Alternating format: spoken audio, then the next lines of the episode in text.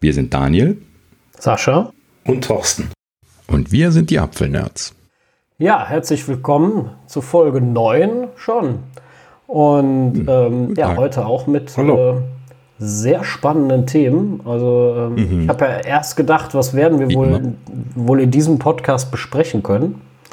Und äh, ah. habe gedacht, naja, ein bisschen themenlos, äh, aber. Ja, saure Gurkenzeit geht los. Ja, genau, aber es rieselte heute mit Themen. Das, äh, als wenn sie alle wüssten, heute nehmen die Apfelnerds am Dienstag auf. Ausnahmsweise. und ähm, ja, und schon kommen die Themen auch. Das ist doch praktisch. Und äh, was natürlich für uns extrem spannend ist, ähm, ja, Apple soll wohl zur WWDC, auf die wir uns ja sowieso sehr freuen, äh, Amex ankündigen.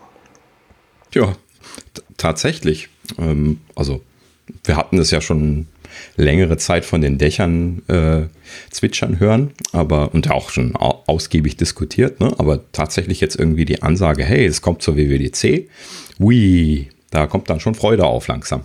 Ja, total. Vor allem, die Sache ist ja, warum ist das denn überhaupt so sinnig, das zur WWDC zu machen? Ich meine, ähm, jetzt könnte man natürlich als, als normal, Autonormalverbraucher sagen, nein, die können ja Max immer vorstellen. Ähm, mhm. Das äh, machen sie ja sonst auch das ganze Jahr. Warum sollten sie jetzt gerade den, den Switch äh, an der WWDC äh, vorstellen? Ja, weil es gerade für uns Entwickler interessant ist oder wichtig. Äh, ja, klar. Also im Prinzip, das ist ja auch äh, jedes Jahr nach der WWDC, bis dann die neuen Betriebssysteme ähm, released werden, immer eine Phase, wo die Entwickler Zugang zu den Sachen bekommen und dann letzten Endes sich darauf vorbereiten können und entsprechend ihre Software genau. anpassen. Ähm, und das ist natürlich bei Hardware genauso wie bei Software. Das kennen heute kaum noch jemand, aber es gab ja wann war es? 2005, 2006, ne? Äh, gab es ja auch schon den Switch von PowerPC auf Intel und da äh, gab es ja auch entsprechenden Vorlauf und die Entwickler konnten auch entsprechende äh, Developer-Boxen bestellen, die dann äh, schon äh, auf Intel-Hardware waren, dann, die dann äh, ja, verwenden, um ihre Software zu testen. Äh, und in dem Sinne steht das jetzt wahrscheinlich auch an. In irgendeiner Art und Weise wird es ARM-basierte Hardware geben, die man zum Testen benutzen kann. Und äh, dann wird man wohl dann entsprechend seine Software dann mit entsprechenden Beta-SDKs schon vorbereiten können und dann geht's los im, äh, naja, jetzt in diesem Fall dann nicht im Herbst, aber dann wahrscheinlich im Frühjahr. Zumindest was die Gerüchte sagen, soll es ja dann 2021 werden, bis die Hardware dann released wird. Klingt für mich immer noch ein bisschen lang, aber manchmal macht Apple das ja dann auch mit entsprechendem Vorlauf. Vor allen Dingen, wenn sie sich Sorgen machen, dass zu viele Sachen geleakt werden vorab. Ne? Ja. ja, also es ist ja wie gesagt, äh, wie du schon sagst, gerade für die Entwickler wichtig. Deswegen, ähm, mein Hardware in der WWDC ist jetzt nicht das allerüblichste, auch nicht das allerunüblichste, ähm, aber jetzt auch nicht regelmäßig so. Ähm, meist geht es ja um Software, aber in dem Falle, wenn so ein, wenn so ein Chip-Change ansteht oder andere große Sachen, ich erinnere mich da an den Apple TV, äh, der dann mit dem App Store kommt, ähm, das ist dann meist was, wo Entwickler früher Zugriff drauf bekommen oder beziehungsweise vorher informiert werden, damit halt so ein System starten kann und nicht ohne Apps starten muss, damit, äh, weil, weil keiner sich darauf vorbereiten konnte. Ne? Das wäre dann ungünstig, ja. auch für Apple. Letztes Jahr wurden, wurde ja auch der Mac Pro vorgestellt. Da konnten sich dann auch einige drauf einstellen und schon Sachen schon vorbereiten. Hm. Ja, in der letzten Zeit haben sie sich bei der Hardware, äh, bei den Hardware-Vorstellungen zur WWDC auf die ähm, äh, für Entwickler interessanten Sachen konzentriert, unter anderem ja eben den schon einige Zeit vorher versprochenen Mac Pro. Aber sie hatten ja zum Beispiel auch den iMac Pro war das zwei Jahre vorher, ne? Ähm, dann auch äh, zur WWDC vorgestellt, wenn ich mich richtig erinnere.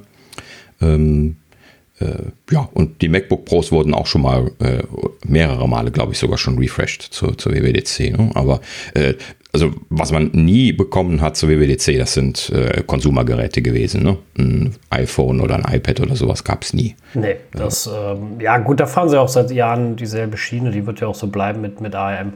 In dem Fall, wie gesagt, so Chip-Umzug macht Sinn anzukündigen. Was äh, mich interessieren würde, ist ja, damit man das ja auch vernünftig testen kann, brauchst du ja so ein Gerät dann auch tatsächlich am besten als Entwickler.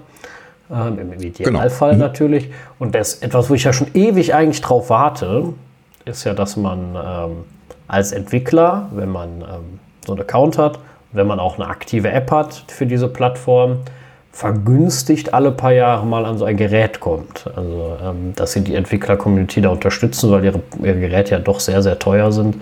Ähm, dass da auch gerade, also wenn es jetzt nicht gibt, sind ja nicht immer alles Großfirmen, es gibt ja auch durchaus kleine Entwickler, die tolle Apps schreiben und äh, dann da jedes Mal so viel Geld für so ein Gerät hinzuhauen, ist dann auch manchmal schwierig. Aber da kann ich mich eigentlich nur dran erinnern, dass die mal dieses Apple TV äh, versendet haben an Entwickler. Ja. Ansonsten gab es ja nie Vergünstigungen. Also ja, ja, genau. Also Apple TV habe ich in der Tat mal gekriegt, äh, dieses De Developer-Kit. Ähm, aber ich, ich habe mir immer gewünscht, also gerade als ich noch Student war und auch äh, dann da an Apps geschrieben habe, äh, mein MacBook dann immer langsamer wurde ähm, und ich gerne mal ein neues gehabt hätte, äh, und ich hatte sogar auch eine App im App Store, dann ähm, hätte ich mich gefreut, wenn man da mal sagt, weißt du, es muss ja nicht jedes Jahr sein und es muss ja auch nicht ein Rabatt auf dem Mac Pro sein von 50 Prozent. Aber wenn du so einen einzelnen Entwickler, der jetzt keinen Firmenaccount hat, äh, dann mal alle paar Jahre da 50 Prozent auf so einen Mac gibst, also ich glaube nicht, dass Apple da sterben würde. Ja, also diese ganze, diese ganze Education Community wird ja unterstützt. Also du kriegst Schüler- und Studentenrabatte, die bekommst du ja. Also da machen ja. sie eine Ausnahme. Aber Business-Rabatte auch, ne? Ja. Also grundsätzlich kommt man ja vergünstigt an Geräte. Ähm, historisch, ich weiß nicht, ob ihr das noch kennt, aber es gab ja diese äh, teuren Developer äh, Mitgliedschaften. Äh, das war ja für vor der Ankündigung des iPhones. Nee, nee, die waren ja im Allgemeinen teuer. Also für, den, für die Studenten waren das damals mit 99 Dollar ein Schnapper, aber für die regulären äh, waren das dann irgendwie, was war das, eine 1400 und das andere 2500 Dollar im Jahr oder sowas. Ist es aus dem Kopf gegraben. Also es waren so irgendwas so um die 1500 und um die 2500 grob. Dollar, unterschiedliche Tiers und äh, diesen, diesen, äh, dieser, dieser äh, teure, ähm, der hatte zwei Sachen inklusive, nämlich einmal ein WWDC-Ticket äh, und zum anderen vergünstigte Hardware. Und da war halt eben irgendwie ein relativ großer Rabatt drauf. Ich weiß nicht mehr was genau, das müsste ich auch nochmal nachlesen. Ähm, aber ich kann mich tatsächlich an einen Bekannten von mir erinnern, der sich tatsächlich dieses große ähm, Developer Program damals geshoppt hat, weil er sich damit relativ günstig eben einen Intel Mac Pro damals geschossen hat. Ein relativ teuer, abgegradetes Modell sogar noch. Ähm, und das relativ günstig, aber ja, also Zahlen bekomme ich jetzt auch nicht mehr zusammen. Ähm, also das, das gab es mal in dieser Form, aber es gab nie irgendwie offiziell für Entwickler günstige Geräte oder geschenkte Geräte oder sowas, außer jetzt diesem einen Apple TV-Thema. Also man, man, ich meine auch gar nicht mit, also gar nicht geschenkt in dem Sinne. Ähm, aber äh, ja, es gibt Firmenrabatte, es gibt auch Education-Rabatte, aber es gibt ja viele Entwickler, die äh, weder in einer Firma sind, wo sie so ein Ding kriegen. Die machen das zwar nicht hauptberuflich, sondern vielleicht nur nebenbei, haben trotzdem eine kleine App, die auch gut läuft, aber jetzt nicht die größte ist. Äh, weißt du, ich mache mir keine Sorgen um, äh, um äh, große Unternehmen, wo das Geld am Ende sowieso keine Rolle mehr spielt ähm, sondern ich glaube, also das meiste, was man immer so hört, ist, dass den Leuten der Preis zu hoch ist. Und wenn man halt sich wirklich aktiv an der Community beteiligt, das heißt wirklich eine App hat, die gepflegt wird, äh, fände ich es jetzt äh, als, als Gegenseite von Apple nicht unbedingt verkehrt, wenn sie da einen Rabatt drauf gewähren würden. Ne? Also ja, aber das ist halt eben eine Philosophiefrage. Äh, Apple hat äh, noch nie sowas angeboten, scheint auch keinen Intent zu haben. Ich hatte kurz damals die Vermutung gehabt, dass das Apple TV kam, dass sie da vielleicht etwas dran ändern. Aber das hat sich dann ja auch sehr schnell wieder erledigt. Äh, vielleicht wollten sie das einfach besonders stark pushen in Richtung Entwickler. Ähm, und äh, ja, gut. Also die, diese konfusen Zustände damals bezüglich dem Start von dem App Store-fähigen Apple TV, das ist, haben wir ja auch schon mal ausgiebiger drüber gesprochen. Äh, ist ja eine komische Situation gewesen, die dann am Ende leider irgendwie so mehr oder weniger im Sand verlaufen ja, ist. Ja, das war leider ein bisschen ja. sehr durcheinander, das Ganze, ja. ja. Ja, vielleicht hat sich da einfach damals jemand durchgesetzt, der das besonders stark pushen wollte und dann gab es das halt. Ja, aber um zum Thema zurückzukommen, ähm, dass äh, äh, die 12 ja, also die ARMAX. Also die, die ARMAX äh, sollen, ähm, sollen, also die Rede ist von einem, oder ist, war, ist äh, von einem 12-Kern äh, ARM-Chip, ähm, der auch mit 5 Nanometern äh, ähm, hergestellt wird. der in der Vorbereitung ist, wenn ich das noch richtig jetzt gerade im Kopf habe, ging es um acht leistungsfähige Kerne ne? Äh, und äh, vier ja. äh, effiziente. Genau, also im Prinzip eine, eine Abwandlung von dem äh, kommenden A14. Äh, das hatten wir auch vorher schon mal gerüchtet, dass äh, ne, das halt eben eine Variation sein soll. Ist noch nicht ganz klar, ob das jetzt quasi der A14X ist dieses Jahr, der dann quasi auch in die Max kommen wird oder ob es dann noch einen speziellen A14M oder irgendwie sowas gibt, der dann in die Max reinkommen wird. Ähm, aber prinzipiell heißt es halt eben jetzt ziemlich konsistent. Es soll ein 12-Kern-Prozessor sein mit diesen acht effizienten und vier sparenden Kernen, was aber ja im Prinzip einfach einem aufgebohrten, bekannten A-Design quasi entspricht. Einfach nur etwas mehr Kerne noch, als wir jetzt schon hatten. Ja. Ähm, deswegen bin ich mal gespannt. Äh, ja, klingt alles auf jeden Fall nicht allzu abwegig, äh, was da gesprochen wird. Es wäre auch eine in meinen Augen eine riesen Ankündigung, die Apple macht. Ich, eine, über die ich mich durchaus freuen würde, gar keine Frage, weg von Intel. Äh, super Sache. Apple gibt seinen eigenen Takt vor. Auch das wird ihnen ja sehr gefallen, dass sie das in der Hand haben. Apple ist ja eh ein Unternehmen, was gerne alles in der Hand hat und selber macht. Äh, sie mhm, genau. müssten sich nicht auf extern verlassen, wann, ähm, äh, wann, die, äh, äh ja, wann neue Prozessor-Upgrades kommen und, äh, und sowas. Das ist ähm, mit Sicherheit in Apples Sinne. Also, ja. das hatten mhm. wir schon. Ne? Genau. Ähm, erwähnenswert an der Stelle sind noch so ein paar Randinformationen. Ja, wir haben das Ganze ja auch schon ausgiebig besprochen, das brauchen wir nicht alles immer noch mal runterrattern.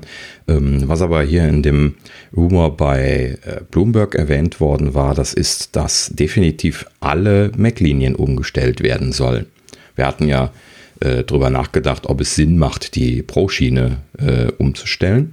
Ne? Und hatten ja auch schon gesagt, man kann da potenziell ja zwei unterschiedliche äh, Systeme fahren. Man könnte äh, für die Pro-Pro-Geräte wie den Mac Pro zum Beispiel äh, auf den Xeon-Prozessoren bleiben, auf den großen teuren, äh, weil das da preismäßig äh, wahrscheinlich ein anspruchsvoller Bereich ist, den mit den eigenen Prozessoren abzudecken. Da bräuchte man wahrscheinlich nochmal eine extra Version Prozessor oder eine parallelisierbare Version, die man dann irgendwie als Zwei- oder Vierfach-Konfiguration reinpacken kann oder sowas. Klar, das geht alles, aber es, das muss man dann schon machen.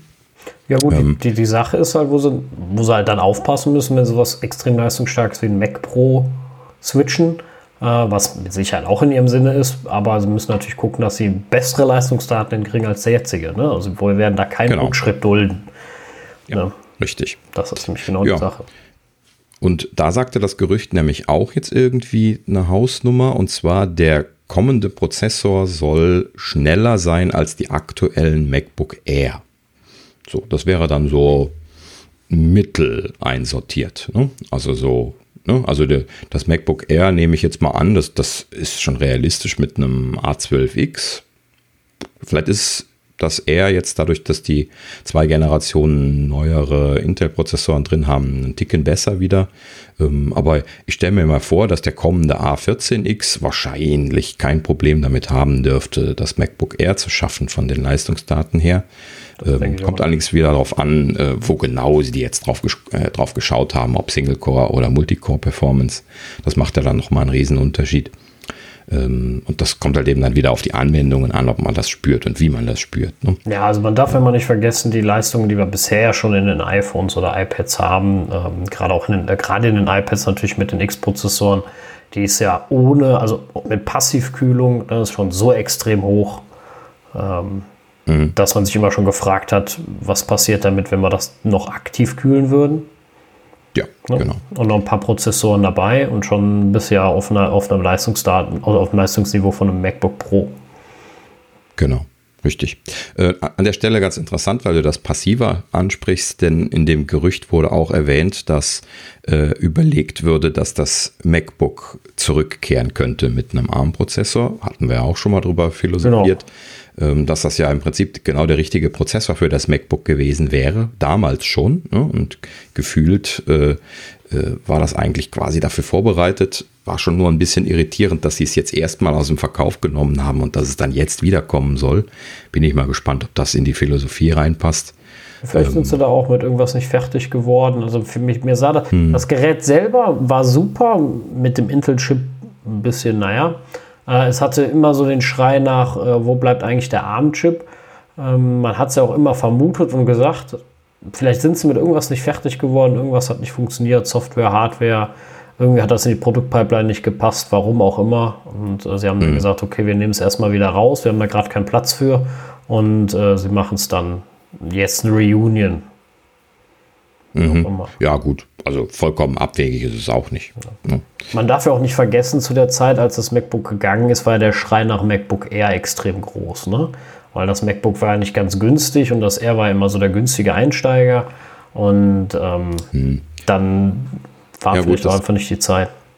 Das war schon ein bisschen konfus. Ich habe ja das MacBook gekauft und hatte vorher die Airs im Einsatz auch lange Jahre. Ähm, das MacBook war ja das erste, was mit einem hochauflösenden Display gekommen ist, von den günstigen, mhm. ne? also Retina-Display. Und das Air hatte dann lange noch die, die alten äh, 72 dpi oder ja, ja, genau. Halt oder so, was die hatten. Ähm, und das, das war halt eben im, im, Vergleich halt eben einfach nicht ernst zu nehmen. Und die haben sie ja lange Zeit noch weiter verkauft. Äh, ne, also es ist selten gewesen, dass ich Leuten abgeraten habe, Geräte äh, zu kaufen, die von äh, ja, selten ist auch manchmal komisch, weil Apple hat schon immer wieder mal Mörchen, die sehr lange im Verkauf sind. Ähm, und sagen wir es so rum, das MacBook Air ist ein Präzedenzfall dafür gewesen. Ne? Also das ist so lange im Verkauf gewesen, ohne aktualisiert zu werden, was das Display angeht. Ähm, das, das ist schon seltsam gewesen. Ne? Wobei, das hat man halt eben häufiger, siehe Mac Pro und, und iMac. Also äh, ne? das, das äh, hört leider nicht auf, das Thema. Ja, ist ähm, immer ein bisschen schade. Manchmal habe ich so das Gefühl, Apple kriegt da seine Brocken nicht zusammen irgendwie, hm. weil ähm, manche Geräte, also das MacBook Air ist da ja ein gutes Beispiel oder auch jetzt der iMac, die veralten ja bis zum geht nicht mehr, bis sie dann mal auf den äh, Trichter kommen. Oder Mac Mini auch ein schönes Thema gewesen, ähm, ja, wo genau. man schon gedacht mhm. hat, der ist tot. Und äh, dann mhm. auf einmal Trara, ne, also, wo ich mir gedacht habe, so ob da den jetzt auf, aus dem Boden. Weißt du, ich, so, so, lange kann ja so eine Weiterentwicklung dann manchmal auch nicht dauern. Ne? Das, das ist dann immer das, was ich mich so frage. Ne? Vielleicht verschwinden, ja. Vielleicht, vielleicht verschwindet auch ein Modell im Zuge ähm, der Umstellung auf die ARMS, dass die zum Beispiel den iPad Air vielleicht, äh, MacBook Air vielleicht weglassen. Nee, das Air ist jetzt gerade neu gekommen. Das glaube ich nicht. Also das MacBook ist weggefallen. Das, das, wenn, dann bleibt das weg. Also, äh ja, ich glaube, also das MacBook war prädestiniert dafür, aber ich kann mir auch eher vorstellen, dass sie das gar nicht wieder beleben, sondern äh, ähm, da einfach das MacBook Air nehmen, dann ARM-Chip reinpacken, eine kleine passive Kühlung, wie es ja jetzt auch schon hat, und sagen, tada. Nur so als Einsteiger, ne? Da werden sie irgendwann später die, die, ähm, die, die MacBook Pros umziehen, vermute ich mal so, oder den, vielleicht den Mac Mini erst noch. Äh, der ist vielleicht noch mal eher so ein Testkandidat, dann Richtung Mac Pros ten, tänzeln, sage ich jetzt mal. Ja, ja. Wobei, also wenn die wirklich diese Strategie fahren, dass sie das ähm, auf der gesamten Produktpalette umstellen, ähm, dann ist es, glaube ich, wieder besser, so wie damals, als die vom PowerPC auf Intel gegangen sind. Das haben sie auch in circa drei Jahren dann alles umgestellt. Ähm, bringt denen natürlich dann auch wieder einen Vorteil, dass die von der Software her ähm, relativ, also nicht doppelt entwickeln müssen oder warten müssen, sondern dann sind die alle, alle Hardware-Geräte umgestellt und dann kann es weitergehen mit der neuen Software und Optimierung. Hm, ja, also die werden ja schon einige Jahre die Intels nachziehen müssen. Ne? Also die können ja nicht die ganzen Intel-basierten Systeme jetzt sofort abkündigen. Ne? Ja, also, das ist ja auch viel Compiler-Sache. Also ich denke mal, dass ja, da viel wieder nur Bau, Bausache ist. Wäre natürlich sehr schade, aber ähm, auch beim letzten Wechsel haben sie es ja innerhalb von drei Jahren, äh, konntest du ja die Sachen nicht mehr installieren, ne? die neuen Betriebssysteme. Ähm, ich meine auch, also das so schnell? schnell? Ging ja, relativ ging, schnell. Das ging relativ. Sie haben ja sowieso auch sehr, sehr schnell die neue Hardware in alle äh, Bereiche reingepackt. Ja. Äh, das mhm. haben sie damals sehr, sehr schnell. Vielleicht ist das auch der Grund, dass sie so, ich sag mal, so viel Zeit gebraucht haben, dass sie gesagt haben, okay, wir brauchen einfach noch ein bisschen, um mit der, mit der, mit der High-Performance-Sparte so weit zu sein, dass das Ding auch in Mac Pro kann. Äh, was natürlich dann so ein bisschen, also dann hätte ich an ihrer Stelle den Mac Pro noch was verschoben Wobei ich jetzt nicht weiß, wann sie den upgraden werden. Ähm, weil wenn ich mir jetzt mhm. für einen 30.000 Euro Mac Pro kaufe und die bringen nächstes Jahr einen raus und der ist noch schneller und hat auch noch ARM-Prozessoren drin. Ja, also ich, ich würde mal behaupten, die Situation heute ist eine andere. Ähm, damals waren die wahrscheinlich deutlich eingeschränkter oder auf jeden Fall deutlich eingeschränkter, was Ressourcen und Möglichkeiten anging. Und äh, deswegen haben sie das vielleicht dann äh, vorwärts gepusht. Ähm, ich glaube, heute ist das nicht ganz so dramatisch. Also äh, da jetzt eine existierende Prozessorarchitektur nachzuziehen, da wird halt eben dann vielleicht nicht mehr viel Optimierungsarbeit reingesteckt. Ähm, aber das, das mitlaufen zu lassen, wo sie es schon haben, ist es dann auch nicht so das große Thema. Sie haben ja auch in den letzten Jahren eigentlich die gesamten Subsysteme eigentlich immer für, für ARM und für Intel äh, gemacht, weil ein Großteil von iOS ja nun mal dasselbe System ist wie macOS. Und die Sachen, die dann ganz oben drauf sitzen, die es nur für iOS gab, die äh, sind ja jetzt sowieso schon armfähig und die speziellen Teile, die es jetzt nur für den Mac gab, die sind halt eben eventuell nur Intel-fähig, aber das ist eigentlich relativ wenig. Und vor allen Dingen, sie mussten ja jetzt sowieso ran. Ne? Also wenn sie jetzt äh, ARM-Macs bringen, dann müssen sie ja dann die Mac-Teile auch alle noch armfähig haben zum Release und äh, dann ist das letzten Endes auch egal. Also jetzt die, die Intels mitzuziehen per se in der Situation nicht so dramatisch. Ähm, kann ich mir zumindest nicht vorstellen, dass das jetzt große Engineering-Ressourcen konsumieren würde. Ähm, ja, aber äh, Apple ist auch nicht Apple, wenn sie dann früher oder später dann doch mal Zöpfe abschneiden. Ne? Also äh, würde ich jetzt auch nicht komplett Nein sagen. Nö, also wenn, wenn ein Unternehmen das rigoros macht, äh, egal jetzt ob es Hardware-technisch oder Software-technisch, dann ist das Apple. Ne? Ich weiß jetzt nicht, ob wir an den Klinkenstecker denken, den ich nie groß vermisst habe, weil ich einfach nicht für Musik höre, aber da bin ich vielleicht auch einer der wenigen, das gebe ich ja zu, aber äh, oder den, den 30-Pin-Connector, den alle vermisst haben und gejammert haben, dass Lightning kam. Äh, ich habe mich damals tierisch gefreut, auch wenn ich meine Hardware wegtun konnte zum Teil, aber mhm. äh, einfach weil ich es immer schon hasse, wenn ich einen Stecker nur in eine Richtung einstecken kann.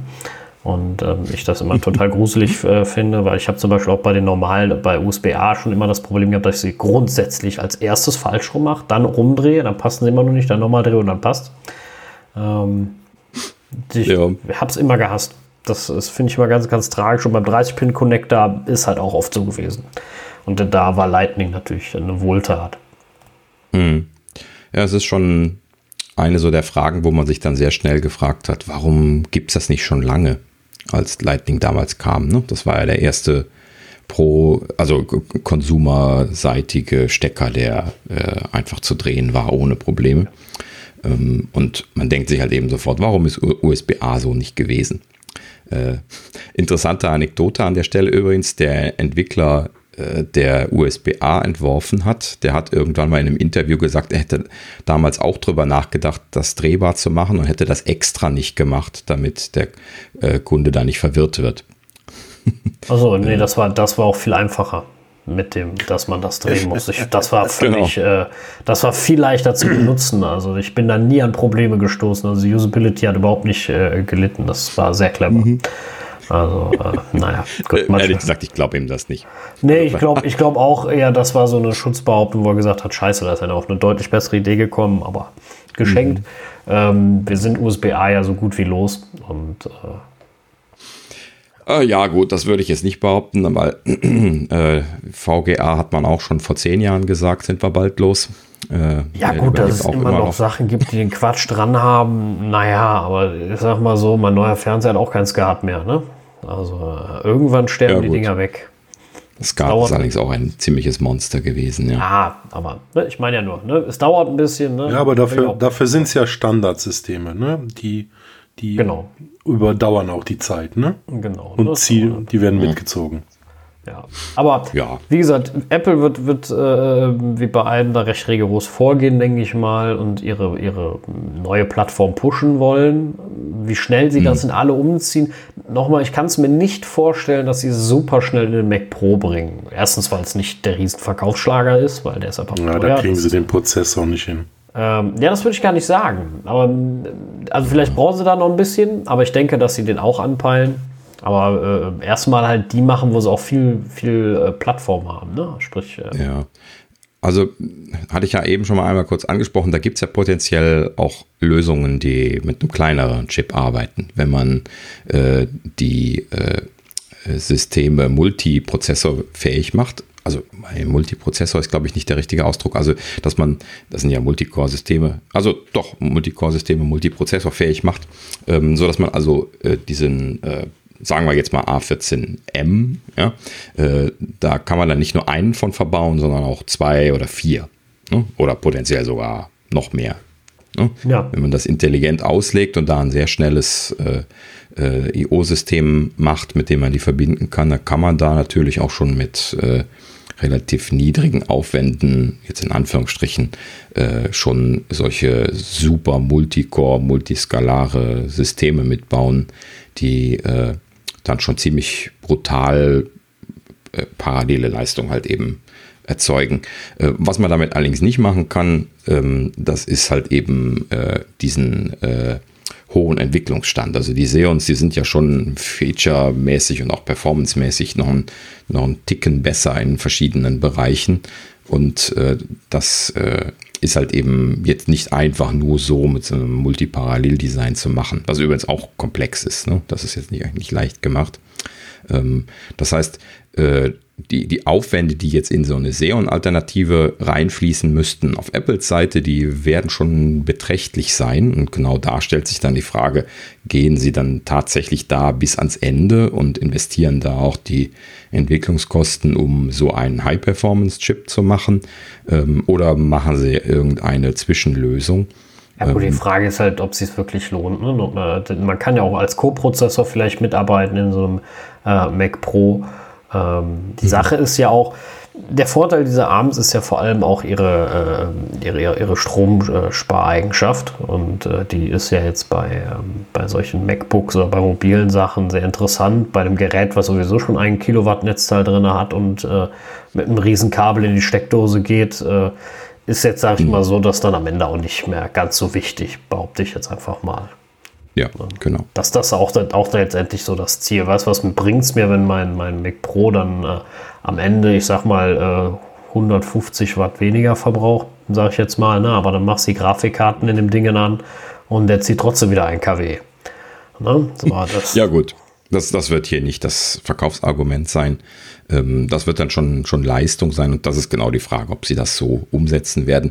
Ich bleibe dabei, solange es nicht anders vorgestellt worden ist, dass die Wahrscheinlichkeit höher ist, dass sie äh, bei den Xeons bleiben, bei dem Mac Pro und dass sie äh, den eigenen Prozessor erstmal in die kleineren Systeme einfließen lassen. Ich würde vielleicht auch den, dass das MacBook Pro erstmal noch außen vor sehen und erstmal äh, von unten einsteigen. Es sei denn, sie haben jetzt einen so leistungsfähigen Prozessor. Wohl gemerkt, sie haben jetzt seit zwei Jahren keinen großen Prozessor released. Ne? Also potenziell könnte da jetzt ein ziemlicher Sprung kommen. Und äh, das könnte also dann auch vielleicht noch bis zu den MacBook Pros gehen. Aber das ist so mehr oder weniger das, wo ich mir vorstelle, also dass dann. MacBook das Pro muss nicht das erste sein, aber so das zweite. Also irgendwann hätte ich gern mal ein privates neues. Und da dürfte ruhig der Arm drin sein. Also ich würde mich nicht beschweren. Ja, ne? also äh, prinzipiell alles, was sich anbietet jetzt ähm, also im Prinzip bietet sich ja jetzt an, alles auszutauschen. Ne? Und äh, im Prinzip, das weiß Apple auch, ne? Äh, wenn du jetzt eine neue Architektur ankündigst, dann hast du Sitting Ducks. Ne? Also du hast keine Hardware mehr, die sich verkauft, wenn die Leute wissen, dass nächstes Jahr neue Hardware mit ARM-Prozessor kommt. Ja, ja, genau. Also ähm, das, das Problem werden sie, ich denke mal, das wissen sie auch. Ne?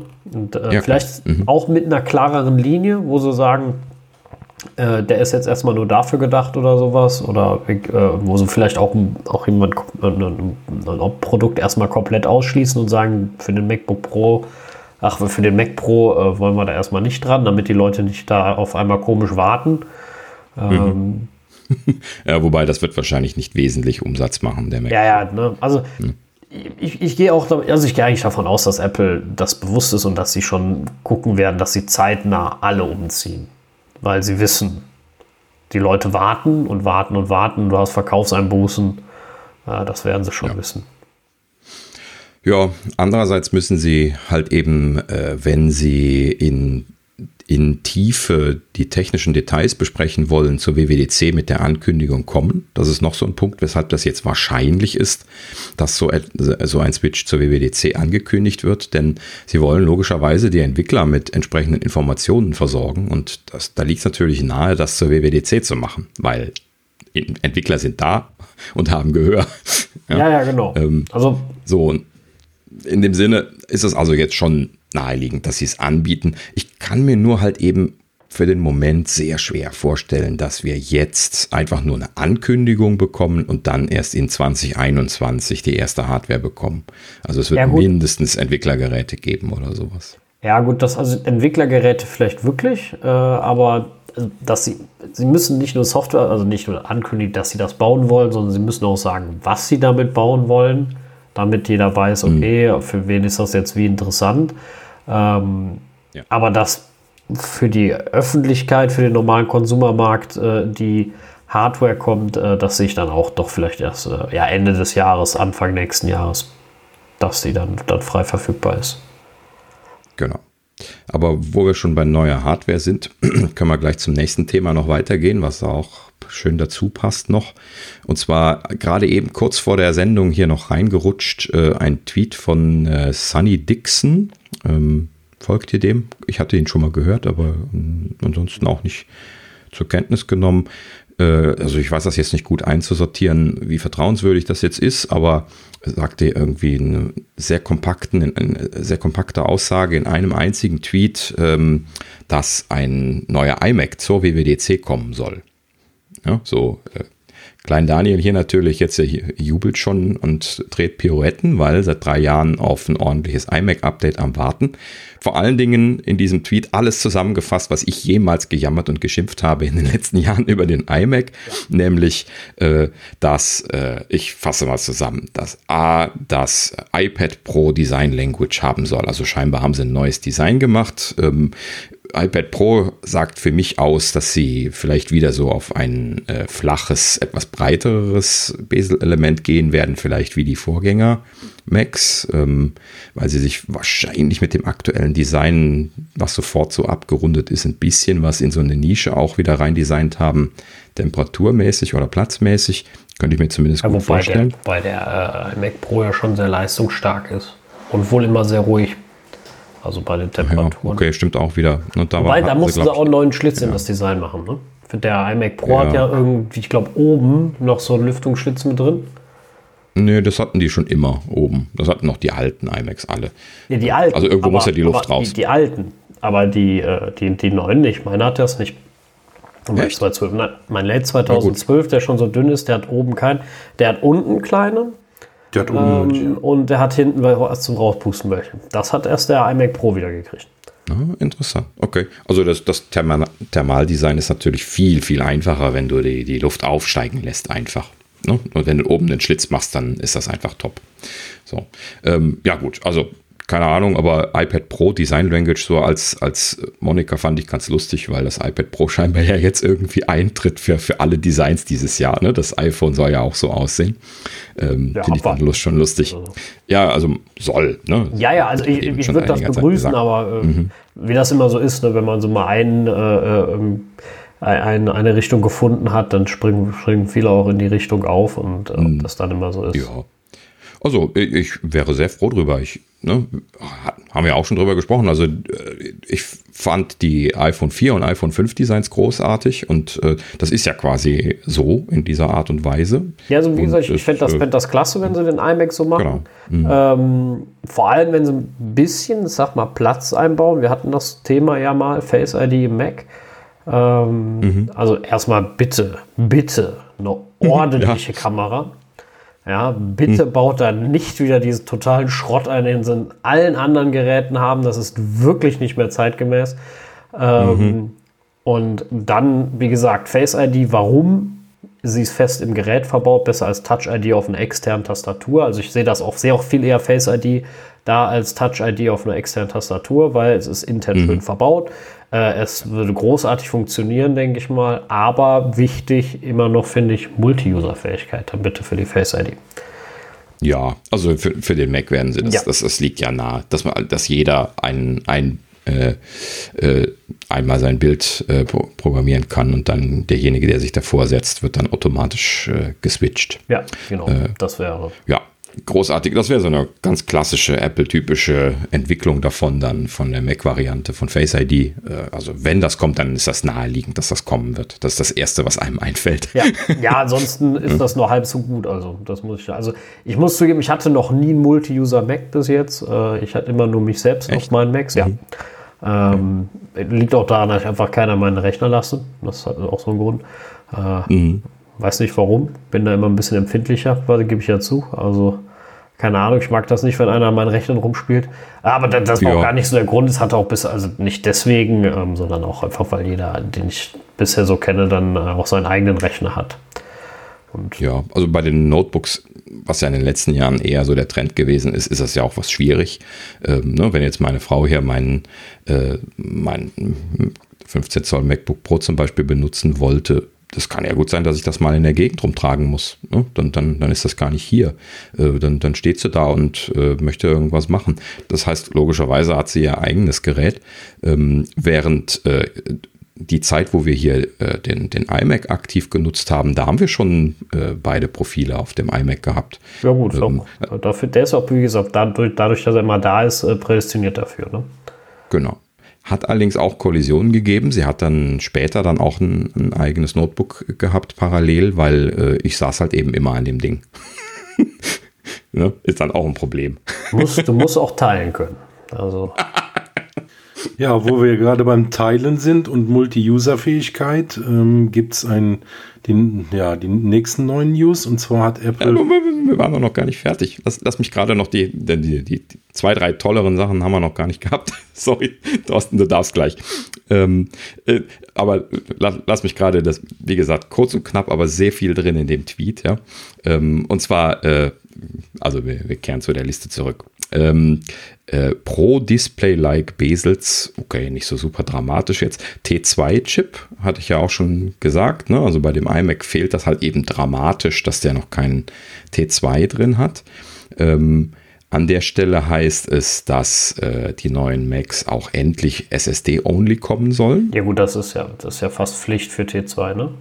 Genau, und das musste ich unbedingt noch loswerden, weil das ist für mich das ultimative Nicht-Kaufkriterium ja bisher gewesen, dass ich gesagt habe, ne, die, die, äh, ähm, die Fusion Drives, die sind halt eben einfach nicht mehr State of the Art und äh, die SSDs bei den Macs mittlerweile seit zehn Jahren Standard, ja, wahrscheinlich sogar schon länger, aber locker seit, seit zehn Jahren und ähm, die, äh, ja, das ist einfach sowas von überreif gewesen, die Zeit, dass, dass sie das jetzt umstellen. Nur deswegen sage ich, puh, Gottlob. Ja, ja, absolut. Also das, das ist wirklich super wichtig. Und äh, so, um jetzt die Liste voll zu machen, äh, wird auch noch von einer AMD Navi GPU gesprochen. Das ist, glaube ich, einfach die neue Generation von AMD GPUs, wenn ich das richtig mitbekommen habe. Zugeben bin ich bewandert. Ja, genau. Bin ich auch nicht so richtig drin, aber ich meine, das mal gelesen zu haben. Ähm, ja, und äh, an der Stelle äh, wäre ich jetzt eigentlich super glücklich, und das muss ich jetzt auch unbedingt noch loswerden, ähm, muss ich allerdings da so eine Frage zu stellen, und zwar, wenn das jetzt zur WWDC kommt, ist denn da schon ein ARM-Mac drin? Also es wäre also wär natürlich extrem, also entweder stellen sie ihn nicht vor, ähm, den iMac, oder sie stellen ihn mit ARM vor. Wenn sie mit Intel vorstellen und ARM ankündigen, dann mhm. äh, verstehe ich die Welt nicht mehr. Sagen wir es mal so. Ja. Weil, also den würde ich ja nicht mehr kaufen. Genau. Ne? Äh, ja, dann, dann warte ich noch ein Jahr. ich genau. habe ja jetzt schon drei Jahre gelitten. Das, das ist genau das. Also das fände ich eine ganz komische Geschäftspolitik. Ne? Vielleicht Richtig. ist es auch eine Ankündigung. Sie sagen, hier haben wir ein neues MacBook Air damit. Und Ende mhm. des Jahres kommt dann der neue iMac und der hat dann, und dann kündigen sie den mit ARM an oder sowas. Ja. Aber vielleicht ist es auch irgendwas mal wieder dazwischen. Äh, vielleicht ist äh, der iMac das Entwicklungsgerät, was sie anbieten werden. Wäre so eine hypothetische sein, ne? ja. Geschichte, dass sie das dann jetzt für ein paar Monate nur für äh, Entwickler verkaufen und dann im, im Frühjahr oder vielleicht doch auch schon im Herbst kommt dann offiziell für Konsumer das, dasselbe Gerät. Ja, abwarten. Also äh, ja. wird super spannend. Ich äh, platze mhm. jetzt schon vor Neugier, aber ja. äh, das äh, hilft ja erstmal nichts. Wir müssen äh, uns noch ein bisschen gedulden. Aber richtig. So, so. Genau. Jetzt darfst du. Jetzt aber. Jetzt genau. aber. Also, Apple hat ein neues Open Source Projekt äh, veröffentlicht, ähm, den Passwort, die Passwort Manager Resources. Und mhm. ähm, da geht es darum, da ist halt ähm, auf GitHub veröffentlicht worden. Und die Entwickler, die Passwortmanager schreiben, ähm, können da jetzt auf gemeinsame Ressourcen zugreifen. Da sind Empfehlungsvorschläge, wie, wie zum Beispiel Passwortrichtlinien gemacht werden. Und ähm, ja, die Entwickler können sich halt austauschen und auf Best Practice äh, von Apple aufsetzen. Und das wird, glaube ich, vom Security-Thema her ähm, für die Anwender gut, weil dann gibt es wirklich ja, Informationen dazu, wie, wie es am besten gemacht wird. Vor allen Dingen, ähm, die Sachen werden auch veröffentlicht. Das heißt, äh, man kann auch Fehler äh, relativ schnell schließen, weil viele Leute da drauf schauen. Halt dieser Open Source Gedanke. Also das wird auf jeden Fall die Security noch ein bisschen weiter hochtreiben. Und ja, da warten wir mal ab, was da noch passiert. Ist das nur für mich so ungewöhnlich, dass also ich war da insofern etwas verwundert, weil Apple und Open Source und GitHub äh, Veröffentlichungen jetzt nicht so bisher so riesig gepusht wurde bei Apple, ist jetzt mal so meine Meinung. Ja, doch, Swift. Ja, Swift ja, ist ja Swift, okay, ja. Swift haben sie Open Source gemacht, aber ansonsten ist doch Apple, was jetzt Software Open Source Technik angeht, nicht. Äh, Ach ja, historisch gab es da ja auch schon was. Swift ist natürlich jetzt ein großes Ding. LLVM, äh, ne, also die Entwicklertool-Bereich hat sehr viele Sachen, die groß und umfangreich sind, die da im Open Source entwickelt werden äh, und die auch wesentlich sind.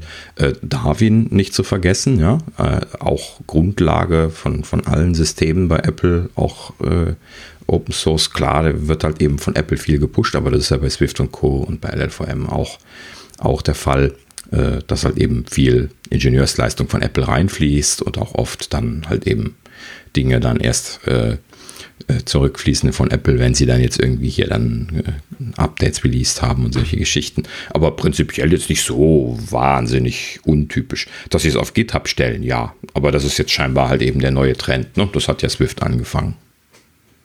Ja, also wie gesagt, generell, ich meinte halt immer damit, Apple ist ja normal nicht so ein Open Source äh, Unternehmen was. Äh ja, da, da, da gab es, glaube ich, immer so Phasen. Momentan würde ich behaupten, sind sie eher so wieder im Aufschwungbereich, was Open Source Projekte angeht.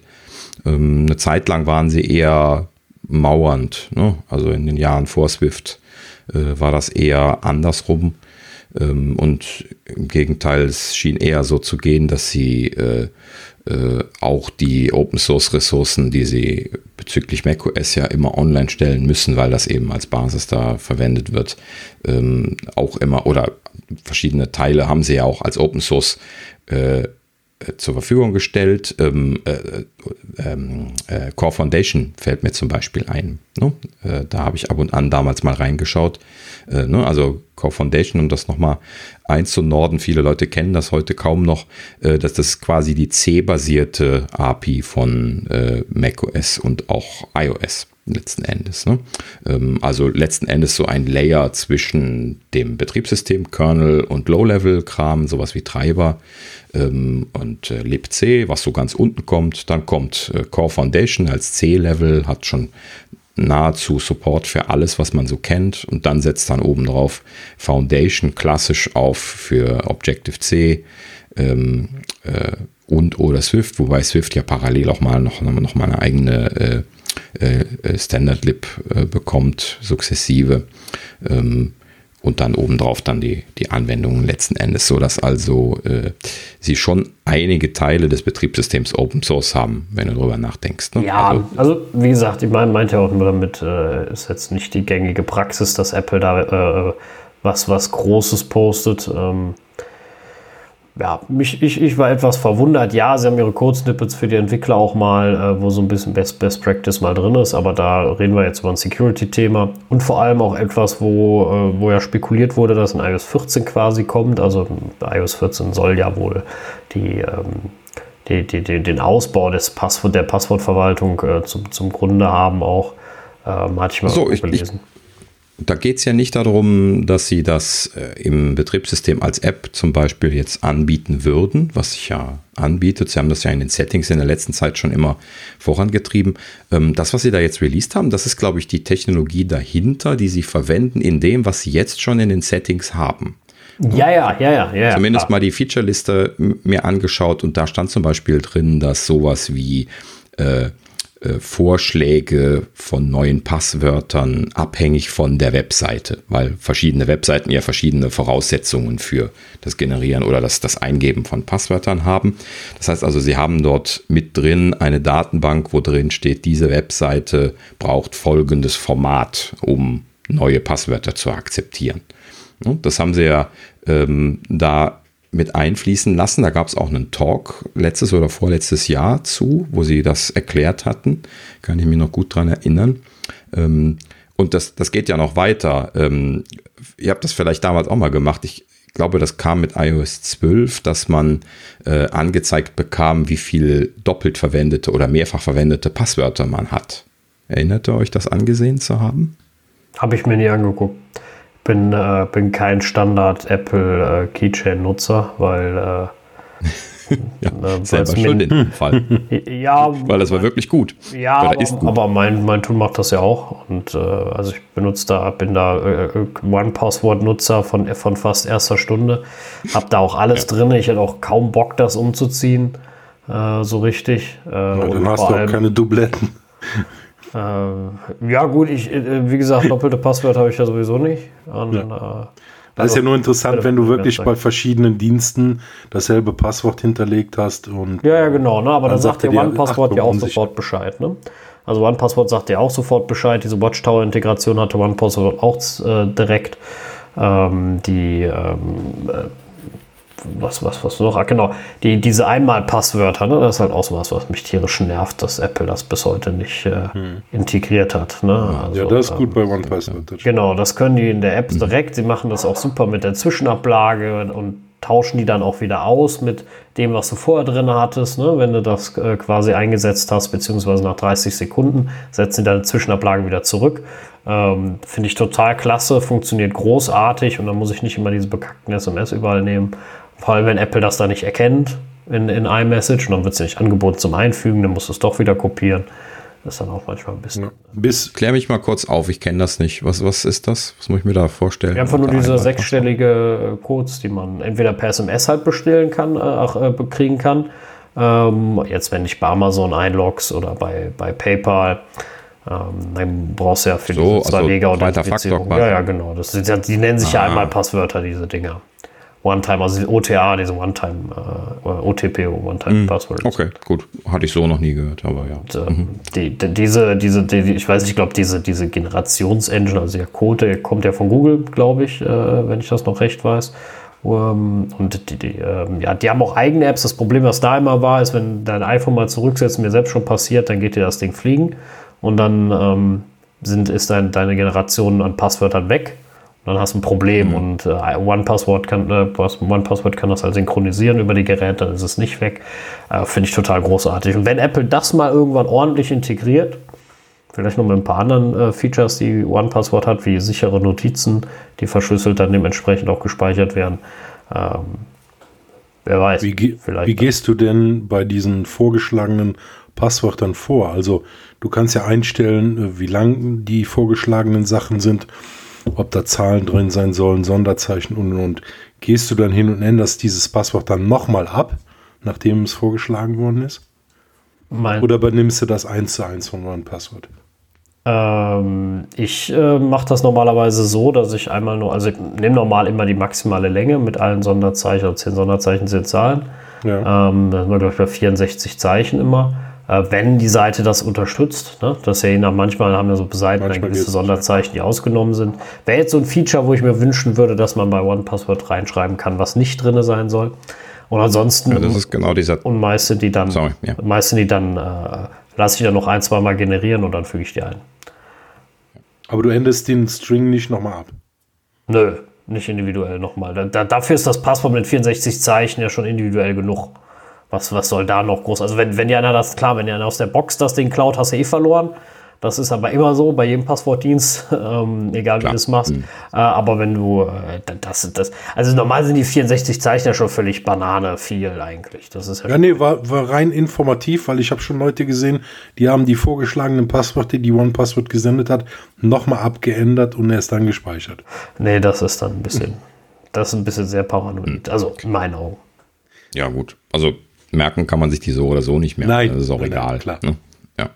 Aber um, um jetzt gerade nochmal auf das Projekt von Apple zurückzukommen, ne, die, die eine wesentliche Komponente ist halt eben genau dieses äh, zu wissen, welche Passwörter auf welcher Webseite funktionieren.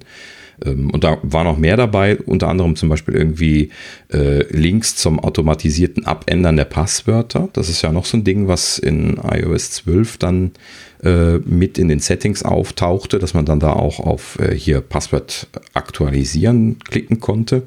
Und je nachdem, dass dann, ich meine, sogar automatisch von dort aus ging und oder man auf die Webseite geschossen wurde und dann zumindest eine URL anspringen konnte, eine äh, dedizierte, wo man okay. dann direkt das Passwort ändern kann. Ähm, was natürlich alles in allem super komfortabel ist. Also als das damals neu kam, äh, bin ich tatsächlich meine ganze Bibliothek durchgegangen und meine Bibliothek, äh, Keychain-basierte Bibliothek ist alt und dementsprechend sind noch sehr viele alte Passwörter drin und ich habe schon mit den Ohren gewackelt, wie viele alte Standardpasswörter äh, ich da schon noch im Einsatz hatte, die eigentlich immer noch live waren. Hm? Ja, okay, und, ne, das, äh, das, das, wie gesagt, so eine Erinnerung ist immer super, da sollte man auch regelmäßig mal drüber gucken. Ähm, mhm. Auch ob solche Seitenhacks da waren, wie gesagt, wie Watchtower oder sowas. Ähm, das ist mit Sicherheit nicht verkehrt. Was halt, also was ich halt bei Apple immer so gesehen habe, ist, das ist äh, irgendwie immer dasselbe Muster bei mir. Das ist egal, welche Seite ich habe, es sind immer klein Großbuchstaben und vielleicht mal eine Zahl dabei und das war's. Aber ein Sonderzeichen habe ich von Apple selber noch nie generieren sehen als Vorschlag.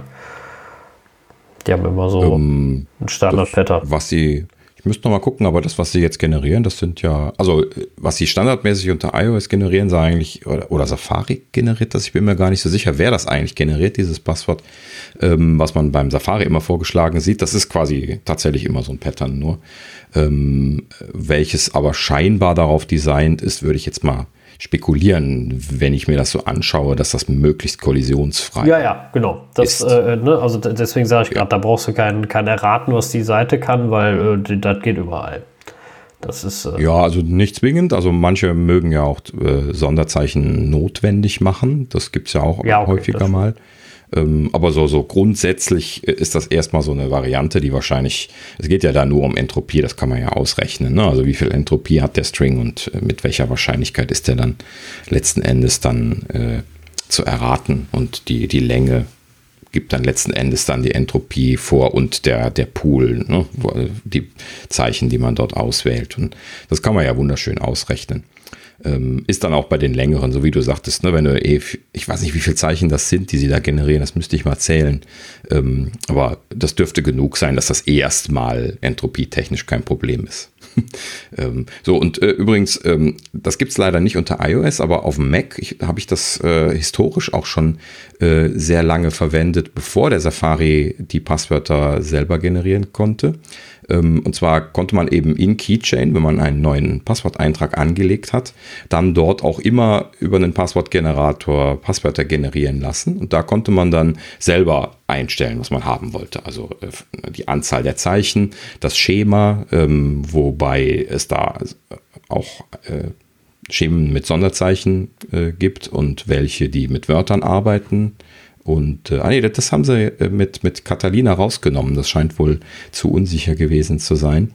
Ähm, aber ja, gut. Also prinzipiell kann man da unterschiedliche Generatorvarianten auswählen. Da sind auch so irgendwelche äh, ISO-Standards mit dabei. Ja, zumindest also einer, einer, Apple bietet, bietet schon ein guten, gutes, gutes Tool an sich. Äh, nicht ganz mit dem Komfort, den ich jetzt mir wünschen würde, vor allem von jemand, der das ins System integrieren könnte.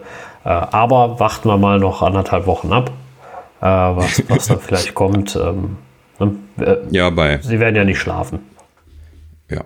Bei Apple habe ich mittlerweile so ein bisschen was die Hoffnung aufgegeben, dass da auf dem Mac mal nochmal was Neues kommt, weil das schon seit Ewigkeiten vollkommen dasselbe ist. Also das Keychain-Tool, Schlüsselbund, äh, Schlüsselbundverwaltung heißt sie, glaube ich. Ja, ja. Ähm, die hat sich ja seit Jahren, seit Jahrzehnten nicht geändert. Warten, warten wir es ab. Also ich hm? bin, äh, bin immer, immer positiv denken, mal, mal abwarten. Ne? Ja, natürlich. Also, also es ist schon lustig, dass sie, dass sie das für iOS jetzt so, so intensiv und ja auch äh, ganz, ganz interessant ausgebaut haben, dann aber das nur in Settings geklatscht haben und dann für den Mac nie angefasst. Vielleicht ziehen sie es im, im Zuge von Armex äh, dann rüber und äh, machen es dann äh, vernünftig. Wer weiß. Ne? Ja. Also es werden schon nicht schlafen, ähm, abwarten. Ne? Ja. ja, das kannst du jetzt momentan immer sagen. Ja, ja schlafen, schlafen tut Apple auch äh, nicht, was, sein, ähm, was seine Software angeht. Ähm, wir sind ja äh, bei äh, 13.5.5 im Moment bei iOS. Mhm. Und ähm, ja, da wurde was in den Codefragmenten gefunden. Äh, ja, gut, das ist äh, sehr weit hergeholt, weil natürlich arbeiten die Entwickler die ganze Zeit an ihrem Code und haben natürlich da dann auch schon mal Konstanten oder Texte drin rumfliegen, äh, die noch nicht released äh, Code-Teile, äh, die in nicht releaseden oder nicht verwendeten äh, Code-Teilen entsprechend drin sind. Und äh, es gibt ja viele Leute, die diese äh, die Frameworks in den Releases immer durchschnorcheln nach diesen äh, Texten. Also das ist so ein bisschen farfetched, aber im Prinzip eigentlich eine ganz willkommene Geschichte, die da gefunden wurde. Äh, es legt nämlich Vermutungen nahe, also Texte, die in einem Framework gefunden worden sind, legen die Vermutung nahe, dass Apple an einem Services Bundle arbeiten könnte. Ja. Services Bundle äh, an der Stelle zusammenfassend gemein für alles das, was äh, eben aus der Services-Sparte kommt, also von iCloud angefangen über äh, alle Abo-Dienste, äh, also ja, im Prinzip alle Abo-Dienste, ne? also von iCloud angefangen über äh, äh, Apple Music, Apple TV Plus, was habe ich noch vergessen? Irgendwas bestimmt. Apple News. News, Spiele natürlich. okay, stimmt, ja. ja, genau. Ja, also und, ja. wäre mit Sicherheit nicht verkehrt, ein Gesamtabo. Dann muss man nicht immer 80.000 einzelne äh, Abos abschließen. Mhm. Abwarten. Ähm, ja, weil da, da gab es dann auch Widersprüche, also was heißt Widersprüche gegen Argumente, dass Apple wohl gerade erst Verträge gemacht hat mit Musik und Content-Inhalten und die äh, nicht in so einem Abo reingepackt werden dürfen. Ne? Und äh, also manchmal arbeitet Aha. Apple ja auch. Äh, also ich hatte das hatte ich gelesen, dass Apple gerade Verträge wohl gemacht hat, die das ausschließen bei gewissen Musikdingern, ähm, in, so, mhm. dass sie in so einen Bundle gepackt werden. dann gibt es ja immer Sonderverträge abwarten. Vielleicht ist das auch nicht so ähm, direkt vor der Tür, aber dass Apple sowas im, im, im, Kopf hat, ist mit Sicherheit nicht verkehrt. Ja, also prinzipiell liegt sowas natürlich nahe. Ne? Äh, das ist so äh, Cross-Pollination, was man damit machen kann. Ne? Wenn man äh, jetzt dieses Gesamtpaket ein paar Prozent günstiger anbietet als die Einzelpakete, dann empfiehlt sich das ja dann unter Umständen auch halt eben einfach das Gesamtpaket zu nehmen, egal ob man jetzt äh, News oder Apple TV Plus braucht oder irgendwie sowas. Ja, wenn du so, Sondern wenn man nimmt es halt eben mit. Ja, wenn du so eins dazu, ich sag mal, gratis kriegst oder sowas, ähm, dann genau, dann sagen die Leute vielleicht auch, wenn es ein paar Mark teurer ist am Ende, sagen, ach komm, dann nehme ich das mit, habe ich die beiden auch noch mit dabei, ist zwar hier, äh, keine Ahnung, noch ein bisschen mehr dann, aber äh, dafür habe ich dann alles. Ne? Also das dann auch äh, oft äh, so, genau. so, so, so, ein Effekt. Wie gesagt, mit Sicherheit nicht verkehrt abwarten, was Apple da macht. Sie wollen Services ja ausbauen. Das war ja hm. ein großes ja, Thema. Das haben sie letztes Jahr ja schon veröffentlicht. Genau. Ja, ja genau. Deswegen. Ja, ähm, ich philosophiere ja dann auch gerne noch weiter und sage, warum nicht gleich kombinieren mit Hardware-Kauf? Hm? Ja, ähm, das hatte ich auch überlegt. Es gibt ja in den USA dieses, dieses äh, Trade-in-iPhone-Programm. Ich weiß ehrlich gesagt nicht, wie sich das nennt, was der offizielle äh, Name dafür ist. Äh, die können das ja, ja einmal mhm. im Jahr ein neues iPhone holen und mieten das quasi. Äh, klar, mhm. das wäre natürlich äh, dann so der, der, ich sag mal, der Gipfel. Ne? Oder, oder Apple äh, Care auch noch mit dabei packen. Ne? Und ja, komplettes Apple-Abo. Genau. Stell dir das mal als ein Preis vor. Ja, du gehst in einen, gehst in einen Apple Store, ähm, nimmst ein iPhone mit, bezahlst da irgendwie ein Fuffi zum Start, ja, und dann halt eben äh, im folgenden dann, ja, 50 Euro ist wahrscheinlich ein bisschen, bisschen wenig, sagen wir mal ein Hunderter, ne? das ist vielleicht realistisch, müsste ich jetzt auch mal durchrechnen, ähm, so ein Hunderter im Monat und du hast All-In, ja, du hast dein Telefon, was jährlich aktualisiert wird, du hast dein, äh, äh, alle deine Dienste, du hast alles inklusive, brauchst dir überhaupt keine Gedanken mehr machen, hast eine Versicherung mit drin. Wobei Apple Care äh, Plus ist ja bei diesem äh, Ding mit bei, ne? was bei, bei dem Laien bei diesem, ja. bei diesem Leihabo genau. in den USA. Ne? Da ja, gehört ja Apple Care Plus zu. Ja, ich, ich fasse das jetzt auch nur zusammen. Das kennt aber hier halt eben ja niemand. Ja, ja, nein, nein, aber deswegen, deswegen, wollte, deswegen wollte ich es nochmal erwähnen. Also das packt Apple ja. damit mhm. bei, weil wenn man sich die Preise anguckt, die sind auch recht hoch. Ich glaube, das heißt für das äh, iPhone irgendwie 60 Dollar oder sowas dann im Monat äh, mhm. grob.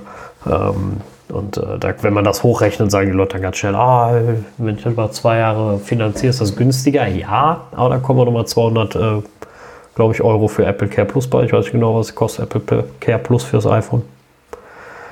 Irgendwie sowas, ne? Knapp 200 Euro, glaube ich. Ja, auf einen Monat umgeschlagen müsste man das jetzt immer alles erstmal ausrechnen. Ähm, ja, also letzten Endes ähm, ich fände es so aus Konsumersicht, wenn ich mir das selber überlege, einfach sehr, sehr faszinierend. Ja, einfach mit einem niedrigen Betrag keine 1000 Euro mehr hinlegen zu müssen, sondern halt eben einfach mit einem niedrigeren Betrag im Monat da zu laufen und das halt eben einfach als laufende Kosten die ganze Zeit zu haben. Das ist wie mit einem Mobilfunkvertrag, wo ich mich auch irgendwann dran gewöhne, dass ich das bezahle. Ne? Und dann habe ich einfach laufend aktuelle Hardware, habe All-In, habe alle Dienste, kann alles nutzen, habe keine Einschränkungen, keine Neck-Screens, kein, kein Kram, was sie ja dann doch mittlerweile auch selber gerne ab und an mal machen. Ähm, und ähm, ja, wäre glücklich. Also kann ich mir gut vorstellen, dass nicht nur ich da äh, ein potenzieller Käufer wäre, sondern viele andere Leute auch. Ne? Mit Sicherheit, ja. Also äh, je nach Preis wäre ich auch mit dabei. Also so ist es nicht. Ne? Kann Klar, man, kann man natürlich immer vom Preis. Ja, ja. Weil, ne? ne? Jetzt, äh, äh, wenn du mal so realistisch mal so über 99 Euro im Monat. Wäre wär, wär ein Preis, den ich, den ich dann mit Sicherheit für zahlen würde. Ja. Zum Beispiel. 99 Euro mal alle Familienmitglieder und da freut sich Apple auf jeden Fall. ja, genau. Ja, ja, Das ist dann natürlich wieder das Problem, das hatte ich damals schon bemerkt, als Apple das in Amerika angefangen hat, dass äh, du halt eben, wenn du jährlich das Gerät aktualisieren möchtest, das ja dann zurückgeben musst und deswegen dann keine Altgeräte mehr hast. Äh, ich bin ja hier tatsächlich so ein, so ein äh, Use Case, ich kaufe ja relativ viele Geräte, was vielleicht ein bisschen untypisch ist, aber ähm, bei mir laufen die halt eben in die Familie rein. Ne? Das heißt also, äh, in der letzten Zeit ist es so gewesen, hier, ähm, meine Frau bekommt das Gerät, was ich jetzt gerade abgebe und äh, wenn meine Frau dann äh, ihres abgibt, dann geht das dann in die weitere Familie rein, Eltern, Schwiegereltern, Töchterchen, äh, jeder möchte irgendwie ein eigenes Gerät haben und äh, kriegt halt eben dann einfach sukzessive dann die, die älteren Geräte durchgereicht. Und ähm, das funktioniert per se natürlich ganz gut, wird allerdings komplett zu, äh, zum Erliegen kommen, kommen wenn äh, es jetzt so eine Lösung gäbe, ne? wo ich die zur, Geräte zur Freude von müsste. Apple. ja, genau. Also da müsste man nämlich dann tatsächlich mal rechnen, ob sich das rentiert effektiv im, im Verhältnis dazu. Gut, für Wenn, den, der das Abo hat, schon. Nur halt nicht für die, die hinten dran hängen. Ja, genau. Das, das müsste man dann halt eben gucken. Also, also irgendjemand äh, ja. Wobei Rentieren immer so eine Sache ist. Ne? Also es gehört halt auch nie dir. Also du mietest es ja im Grunde auch wiederum nur. Also Rentieren ist da, das muss man, finde ich, immer ein bisschen anders sehen. Also darfst du nicht rechnen, ob es sich rentiert, sondern du hast ein, eine monatliche Sorgenfreiheit, sagen wir es mal so. Die hast halt dadurch. Mhm. Ne, wenn das Ding kaputt geht, hast du dann Apple Care und wenn, dann, wenn das nächste kommt, äh, da musst du nicht überlegen, wie zahlt man das jetzt, sondern das ist in deinem äh, monatlichen äh, System mit drin und äh, ja, ja. also absolut nicht äh, verkehrt. Apple wird es evaluieren. Sie werden nicht äh, stillstehen, was das angeht. Sie werden da äh, definitiv weitermachen. Mhm. Ja, bestimmt. ja, wir machen auch weiter. Genau. Es gab äh, ähm, Gerüchte im iPad OS. Ja, mal wieder Gerüchte. Wir sind dann mit den Gerüchten noch gar nicht fertig geworden. Es gibt ja auch viel zu viel ähm, Ja, gut, das, das tröpfelt halt eben einfach sukzessive rein. Sind jetzt alles keine großen Sachen, ne? aber ist auch wieder mal einfach so eine kleine erwähnenswerte Geschichte. Und zwar ähm, iPad OS soll jetzt ähm, Tastatur-Shortcuts zum Beispiel für die Bildschirmhelligkeit bekommen. Ähm, ja, Big News, tada. Nee, eigentlich Nö, nicht. Also ne? jetzt, äh, nichts Groundbreaking-mäßiges, äh, aber nee. ähm, ja, ich sag mal, für ein wachsendes eigenes Betriebssystem, was sich, äh, denke ich mal, dahin entwickeln will, dass es ähm, ein großes oder in ein komplett äh, erwachsenes Betriebssystem werden möchte, da gehören halt Shortcuts dann am Ende auch zu. Mhm. Also, ja. das denke ich mal. Äh, faszinierenderweise habe ich an der Stelle gelernt, dass äh, wenn man eine Tastatur an ein iPad anschließt, welches die Funktionstastenzeile hat, also zum Beispiel hier so ein Apple Keyboard, ein externes, ähm, dann unterstützen die iPads jetzt in iOS 13 äh, also ich weiß nicht seit wann, aber sie unterstützen dann schon entsprechende Shortcuts. Also es gibt schon dieses HUD, wo man die, die Helligkeit äh, äh, äh, regeln kann mit und äh, man kann dann letzten Endes dann damit auch die Helligkeit regeln und die Lautstärke regeln und was man halt eben mit den Tasten, so wie klassischer eben beim Mac halt eben machen kann. Ähm, aber das gibt es halt eben nicht bei den Geräten, die keine Funktionstastenzeile haben, wie zum Beispiel den iPad-Keyboards von Apple, ne, die ja immer ohne die äh, F-Tastenzeile kommen. Ja. Und ähm, ja, finde ich auch immer noch so ein bisschen was ein Verlust, dass diese Zeile fehlt, aber ist natürlich ein Kompromissthema, weil äh, sie müssen das halt eben immer in relativ eingeschränkte äh, Dimensionen hineinbekommen und da sind sie froh gewesen, dass sie Tasten wegnehmen konnten.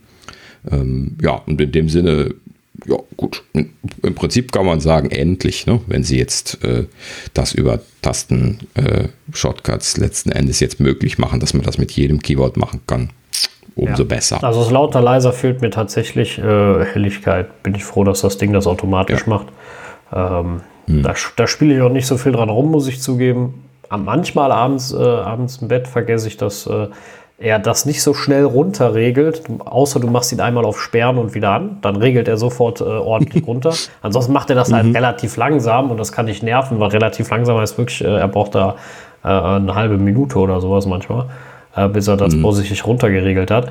Ähm, ja. Und äh, da vergesse ich total oft, einmal sperren, wieder entsperren, ist das sofort dunkel. Äh, ich bin denke dann aber dann oft, boah, ist das hell, und dann riecht das runter. Und dann greifst du auch in diese Regelung ein bisschen mit ein, dann wird er da ein bisschen empfindlicher wieder beim Hochtasten, weil er, mhm. er, er, er, übt da so ein bisschen an deinem, deinem Verhalten. Und äh, ja, also von daher nicht verkehrt ähm, bei lauter leiser äh, Pause, vielleicht auch bei Musik oder sowas, aber ja. Mhm. Was übrigens geht, ja. ist bei Videos mit den Pfeiltasten nach vorne, hinten, das funktioniert. Ne? Also hier ein bisschen springen, 10 Sekunden oder sowas. Ja, ne? genau. Vor, vorwärts, rückwärts springen, ja. ja so genau. also so der Standard äh, Media Player, der kann das ganz gut. Äh, die JavaScript-basierten Media Player im Web leider oft nicht. Und die, die sind auch kacke. Ja, genau. Prinzipiell also ich, natürlich ich weiß auch nicht, warum Apple damals das umgesetzt hat, dass sie nicht auf, immer auf ihren eigenen springen. Früher war das ja immer so, beim iPhone ist das immer noch so, dass wenn du so einen, so einen Player hast und machst Vollbild, dann springt er auf das eigene System. Mhm. Das macht er beim iPad nicht mehr. Ja, so, genau. Seitdem genau. laufen die total bescheiden. Das konnte man früher oder früher, ja, von der Zeit noch umstellen in den Safari erweiterten Einstellungen. Ich weiß nicht mehr genau, wie die heißen, Entwicklereinstellungen, die haben so einen, so einen Namen. Gibt's, mhm. gibt's, da konnte man das noch umschalten, das haben sie aber irgendwann rausgenommen und seitdem bist du gezwungen, diese beschissenen Player zu nehmen, die dann auch teilweise mit Touch nicht ordentlich funktionieren. Dann kriegst du die nicht weitergeschoben. Das ist eine Katastrophe, ist das. Genau. Die auch bei dem neuen iPad Pro immer mit dem Home-Button-Indicator kollidieren. Habe ich dauernd, dass die JavaScript-basierten Dinge da genau drüber liegen, sodass ich dann an diesen Stellen überhaupt nicht äh, hin positioniere. Das ist eine Katastrophe. Ich wünschte, Apple wird das wieder zurückrollen und immer ihren voraussetzen und äh, gut ist. Aber ja, gut. Genau. Zumindest, dass man es einstellen kann. Weißt du, damit ich entscheiden kann, wenn die Seite damit nicht ordentlich funktioniert, hat es halt Pech gehabt. Ne? Dann gucke ich da halt nichts. Ähm, mhm. Aber ähm, nicht äh, mich zwingen, diesen Crap zu nehmen, weil jeder macht da seinen eigenen Kram und ganz ehrlich, das funktioniert alles katastrophal. Das, das, das funktioniert ja auch schon auf dem Rechner nicht gut. Ne? Ja. Sind ja schon auf dem mhm. Rechner katastrophal schlecht. Ja. ja. Und für Touch äh, ist ja dann ganz vorbei. Und, und das, das finde ich halt das Tragische. Ne? Dass das Nutzererlebnis mhm. direkt im Eimer habe ich schon keine Lust mehr. Also, nee. Wo wir übrigens schon am Renten sind über den Media Player, ähm, was mich auch zu Tode geärgert hat, schon seit einiger Zeit. Ich glaube, mit iOS 12 haben sie das umgestellt, dass der äh, Positionsindikator nach unten gewandert ist. Erinnert ihr euch, dass der vorher oben war? Also zumindest auf dem iPad, äh, meine ich jetzt konkret. Ähm, also jahrelang ist der oben gewesen ähm, also auch bei dem systemeigenen äh, Player. Und äh, mit, ich meine, iOS 12 ist er dann nach unten gewandert. Und stimmt, der war früher oben. Noch. Ja, jetzt fällt es mir auch ein. Ja, stimmt, mhm. der war früher oben. Ja. Ja. Ich, ich fand nämlich oben viel besser. In mein klassisches Videoschau-Szenario, ich weiß nicht warum, aber ist irgendwie, dass ich im Bett sitze. und dann stellst du jetzt quasi so in die Decke das iPad und dann ist das verdeckt. Ja. Genau. Und ja. dann äh, oben komme ich problemlos ran. Ich halte das dann sowieso ja irgendwie so mit den Händen rechts und links so ein bisschen fest und muss dann einfach nur mit dem Zeigefinger so ein bisschen was mich äh, quasi so, so, rüber bewegen, schnell mal die Position äh, verschieben und dann ist alles gut. Äh, jetzt seitdem das unten ist, ist das A äh, dann verdeckt, dass du das also ne, in, in der Decke drin stehen hast oder so und überhaupt nicht rankommst an diesen Indikator. Äh, und halt eben, dass es auch äh, immer Kollisionen hat mit dem äh, Home Indicator, der äh, äh, auch immer noch Probleme macht, finde ich, an dieser Stelle. Also auch bei Apples eigenem Player immer wieder mal, dass man da so ein bisschen hängen bleibt, weil die sehr nah beieinander sind und Apples eigene Heuristik, die ja normalerweise ganz gut funktioniert, da halt eben sich nicht entscheiden kann, ob man jetzt den, den äh, Home Indicator anfassen will oder ob man da hin und her schieben will. Ja, und, äh, ist vielleicht auch etwas, wo sie nochmal drüber arbeiten müssen, ja. Stimmt. Ja, genau. Das ist mal wieder so ein Ding, so ähnlich wie bei Mail, wenn ich darüber nachdenke, ähm, wo sie halt eben einfach eine Änderung gemacht haben, wo man nur WTF sagen kann und sich freut, wenn sie es wieder zurückrollen. Aber es hat mir jetzt schon zu lange gedauert. Ja, ich glaube, äh, warten was ab. Wie gesagt, in anderthalb mhm. Wochen mhm. wissen wir vielleicht wieder mehr. Und, äh, ja, die, sie werden, sie werden das Feature vielleicht ja. nicht groß vorstellen, aber äh, andere denke ich mal schon. Nee. Ja. Aber das ist dann der Grund, warum ich dann auch immer sofort eine Beta installieren möchte. Ja. da, da kommen wir dann zu, da ja. Kommen wir später wieder zu, ja, genau. Gut, äh, noch ein kleines Thema, was so äh, in der äh, Twitter-Sphäre aufgetaucht war. Äh, also ich habe auch ein zwei, ein, zwei Berichte darüber gelesen. Und zwar berichteten irgendwie Nutzer, dass sie äh, ein grünlich verfärbtes User-Interface sehen, wenn sie das Gerät entsperrt haben. Hm, also äh, grundsätzlich seltsames Ding. Bei manchen Usern nur aufgekommen. Ähm, äh, vor allen Dingen bei iPhone 11 war das wohl quer durch die Bank, aber auch bei anderen Geräten, also im Grunde eigentlich alle. Ähm, und faszinierend an dem Bericht war, dass das wohl nur einige Sekunden zu sehen sein soll und dann ähm, wieder verschwindet. Ähm, ja, ich kann jetzt leider hier keinen Screenshot zeigen, aber äh, die Screenshots, die man sieht, das sieht irgendwie so ein bisschen was so aus, als hätten sie da irgendwie ein grünes User Interface Element, was man äh, durch äh, transparente Bereiche durchsehen kann, was aber ansonsten nicht zu sehen ist. Also vielleicht haben sie da irgendwie ein, äh, ein, eine Entwicklerfarbe vergessen, dachte ich mir, weil grün ist auch so eine klassische Farbe, die man als Entwickler gerne schon mal setzt, um irgendwie sich was anzuschauen, wenn man äh, was am Ausprobieren ist. Ja. Ähm, würde mich nicht wundern, wenn das einfach nur so eine vergessene Entwicklerfarbe ist. So ja. Die leuchtenden Farben. Also nichts Gravierendes. Ich habe sie nicht gesehen, äh, kenne auch keinen. Mhm. Nee, aktiv habe ich es auch nicht gesehen. Mhm. Mhm. Ja, gut. Äh, wahrscheinlich auch keine, keine große Sache. Kleiner ja. Bug, der vermutlicherweise äh, schnell behoben sein wird. wird wahrscheinlich ich würde auf jeden Fall, ja, ja, genau. Also ich würde auf jeden Fall von einem, von einem Softwareproblem ausgehen. Das, das klingt auf keinen Fall nach einem äh, nach einem Hardware-Problem. Nee, denke ich auch was man da sieht. Jo. Ja, sonst äh, hardware-technisch äh, ist das zwar jetzt nichts das nächste Thema, äh, aber ein kleines Update zu, zu Software, äh, die nicht von Apple ist direkt. Äh, quasi ist zwar daran beteiligt, aber die Corona-Warn-App ähm, soll äh, wohl nächste Woche vorgestellt werden. Mhm. Ja. Ja, also man, man hörte ja, dass sie so weit sind, alles in allem. Ne? Ähm, man hat jetzt nichts von der Beta-Phase oder sowas gehört, aber ähm, als die Sourcen online gestellt worden sind, konnte man ja schon annehmen, dass es äh, in Richtung Fertigsein geht. Ähm, lustig äh, an der Stelle, dass das jetzt alles noch relativ lang gedauert hat. Ja. Ne? Also Das Ausland war deutlich schneller, ne? aber äh, wir mussten ja auch ein bisschen in unserer App vielleicht ein bisschen, bisschen Special Handling machen, laut unserem äh, Gesundheitsminister. Ähm, damit, damit die auch so funktioniert, wie sie, wie sie gewünscht ist. Daniel, du darfst ihn gerne mal zitieren. Ja, ähm, Jens Spahn hatte aufgrund, äh, also er bekam eine Nachfrage, ähm, ich glaube, das muss auf der, auf der Presseerklärung gewesen sein, ähm, äh, warum die App jetzt so lange hat auf sich warten lassen. Und dabei sagte er dann, ich zitiere ihn mal, ähm, wir werden die App im Laufe der nächsten Woche vorstellen. Äh, diese Zeit brauchten wir für die Entwicklung, weil wir hohe Anforderungen stellen. Die App muss auf allen Endgeräten genutzt werden können und soll beispielsweise auch dann messen, wenn man mit dem Handy Musik hört. Ja, Doch. Ich sage ja, also dieses Special Handling gibt es dann äh, nur in Deutschland. Alle anderen Apps gehen nicht, wenn man Musik hört. Das ist äh, natürlich Genau. völlig klar.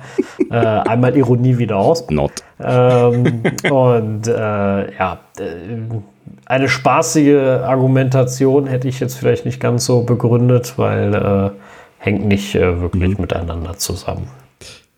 Ja gut, Herr Spahn, äh, schreibe ich jetzt die Entwicklungskompetenzen für Apps ab, nachdem Ja. ich das gelesen habe. Ist allerdings auch nicht ganz sein Ressort, Nee. wo ich das erwarte. Also ich hätte, ich hätte ihm das auch vorher ab nicht, nicht zugeschrieben, weil es ist einfach nicht sein Bereich. Äh, und wie das ist, wenn man über einen Bereich äh, eine Aussage trifft, von dem man äh, nicht so viel weiß, sage ich jetzt mal, das ist wie, wenn man mich nach Mode fragen würde äh, oder Schminke, da wäre wahrscheinlich meine Aussage äh, ähnlich, ja. Äh, weiß ich nicht, wenn ich dann sage, der Lippenstift kommt ans Ohr, dann wird dann jemand anders sagen, was? Und ich äh, merke gar nicht, was für ein Blödsinn ich da rede, um es jetzt mal übertrieben darzustellen. Aber äh, ja, ist halt Ich immer. würde gerne mal sehen. Ja, äh, kommt noch. ja. Nächstes Mal. Ähm, nee. Aber äh, Mama, wenn die Korken geknallt sind für die WWDC, dann, ähm, wenn die ersten drei Gläser Sekt drin sind oder sowas, oder vielleicht dann das erste Fass Kölsch, dann äh, mal gucken. Dann male ich mir auch Lippenstift ans Ohr, das kann passieren. Okay. Nein. Ja, wir, wir streamen dann live. Ja, genau. Wir streamen dann live, das, das muss man mitkriegen. Nein, also äh, ist, ist ihm jetzt nicht zuzuschreiben, will, will keiner sagen, dass man, äh, dass der Mann inkompetent ist oder sowas, sondern äh, es ist so spaßige Argumentation von jemand, der halt von der Materie keine Ahnung hat und wir mussten halt ein bisschen grinsen darüber, äh, weil wie das immer so ist, wenn du von auf dem Thema bewandert bist und einer sowas sagt, denkt man sich so, hm, naja. ne? Aber das ist auch nicht schlimm. War auf jeden Fall spaßig.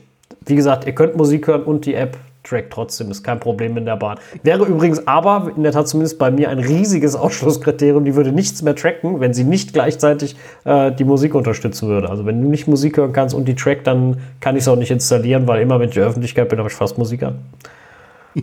Von daher. Ja, ich, ich kann dich beruhigen. äh, Ich weiß gar nicht, woher er das hat, äh, aber es gibt da gar keine technische Einschränkung. Nee, also, das, äh, ähm, seitdem ich mir BTLE angeschaut habe, und das ist ja jetzt schon, boah, ich weiß nicht, mindestens fünf Jahre oder sowas äh, verfügbar, vielleicht sogar schon noch länger, ähm, seitdem ging das schon immer parallel. Also das waren dann immer äh, ähm, Bluetooth-Chips, die mindestens zwei Kommunikationskanäle parallel äh, hardwaremäßig laufen haben konnten, sodass du also auch einen festen Connect zu deinen äh, Ohrhörern haben konntest und gleichzeitig dann BTLE laufen konnte.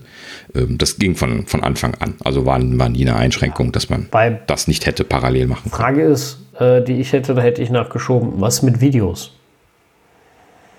Video? Ja, wenn man Videos guckt, geht das dann auch? Oder darf ich jetzt keine Videos mehr gucken? Das ist ja jetzt noch äh, spannend. Also, Ja, nein, Spaß, Audio Spaß Audio, beiseite, ne? alles gut. Äh, Wir wollen, wollen ja kein, kein, kein Draufhauen machen, alles gut. Ja, warten Ja. wir mal die Woche ab und sobald die App raus ist, schauen wir uns die an und dann, ja, Genau. sprechen wir drüber. Genau, richtig. Gut, Ja. dann kommen wir zum letzten großen Thema für heute. Ähm, und zwar, wir haben ja jetzt schon äh, kundgetan, dass die WWDC im Anmarsch ist und ähm, ja, wir wollen ein kleines bisschen Claim-Chowder produzieren, ähm, wo wir später drauf gucken können und äh, drüber lachen, wie falsch wir gewesen sind. Ähm, wobei, wobei, wir nicht, wobei wir nicht falsch liegen können, weil ähm, es geht ja um Wunschlisten. Also genau, was wünschen wir uns zur WWDC? Ja? Also ja, wenn, okay, wenn ja, sich ja. ein Kind was zu Weihnachten wünscht und das nicht kriegt, hat es ja nicht falsch gelegen, sondern die Eltern waren zu geizig. Das ist ja ein Unterschied. ja, okay, gut. Wir, wir nennen es äh, tatsächlich vorsichtig Wunschlisten, damit wir keine, keine bösen äh, Dinge unterstellt ja. werden können. Also wir dürfen, Aber, uns, wir dürfen uns jetzt alle was wünschen von uns dreien. Ne? Genau, richtig. Dann, wir machen das Wunschkonzert auf genau. äh, und werden alle mal so durchgehen, ein paar Punkte, die wir uns äh, äh, haben einfallen lassen, was wir denn so gerne sehen würden, dann jetzt am 22. Und äh, ja, ich übergebe an Thorsten, der anfangen darf. Genau, also was wünschen wir uns vom Apple Weihnachtsmann? Also, was ich mir gerne wünschen würde, ähm, Anfang 2018 hat Apple ja Bodybuild gekauft. Das war ein CI Integration Tool, ähm, womit du praktisch deine Build-Pipeline aufbauen konntest. Und du konntest ähm, alle Crashs hast du mit einem Video bekommen, sofern der User dazu gestimmt hat. Und du konntest sehen, ähm, wo der Fehler aufgetreten ist. Also das war ein, eine sehr, sehr interessante Suite, die man bei der Entwicklung nutzen konnte und die Teil, also eine wirkliche Integration haben sie in Xcode bisher noch nicht gemacht und das wünsche ich mir eigentlich, dass diese ganzen Bodybuild-Funktionen äh, ins Testing integriert werden und das wäre ein riesen ähm, Schritt für uns als Entwickler. Also das wäre eine tolle Sache, das war der erste Punkt. Hm. Dann, ja, kann nur besser werden. Ja, also.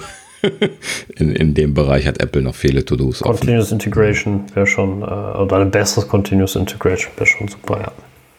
Ja, vor allen Dingen alles auch ähm, ähm, aus, aus Apples Haus, also wirklich nativ, dass wir wirklich mit den Apple-Tools arbeiten können und da nicht auf Drittanbieter hm. abhängig sind oder ne, darauf aufbauen müssen. Das wäre schon eine tolle Sache. Mhm. Ja, als zweites, was ich mir wünsche, ist, ähm, hat jetzt mehr so ja, mit der Zusammenarbeit zu tun. Also, wenn eins die Corona-Krise ja gezeigt hat, dann, ähm, dass Apple und Google zusammenarbeiten können, wenn es drauf ankommt. Mhm. Und die haben ja mit diesem ähm, Exposure Notification API wirklich ein, ein, eine gute Sache gemacht, wo, wo jetzt die, äh, diese Corona Tracing App entwickelt werden kann und haben das Framework zur Verfügung gestellt. Und das könnte man eventuell auch für ganz andere Probleme, ähm, größere Probleme, die wir in der Welt haben, nutzen. Ähm, das wäre einfach eine tolle Sache. Da geht mit Sicherheit noch mehr. Und ähm, also ich wünsche mir, dass Google und Apple weiter zusammenarbeiten. Die werden mit Sicherheit ja im Hintergrund eh äh, an einigen Bereichen zusammenarbeiten und jetzt mit, die, mit dieser Corona-Sache haben sie es einmal sehr öffentlich gezeigt. Und ja, das wäre so ein Wunsch, dass die das äh, in Zukunft weitermachen und dass wir noch ganz andere Probleme damit lösen können. Hm. Ja. Was haben wir noch? Xcode für iPad, ja, ich glaube, da warten wir alle drauf. Ähm, oder zumindest, dass wir eine Unterstützung kriegen, dass glaub, wir, wir vielleicht können, mal. Ja. Ich glaube, wir können damit äh, auf jeder Liste einen Punkt streichen. ja. Bin mir sicher. Oder, oder überhaupt einfach mal so Unterstützung, äh, dass wir vielleicht mal Projekte mit Playgrounds äh, oder mit Xcode für iPad laden können.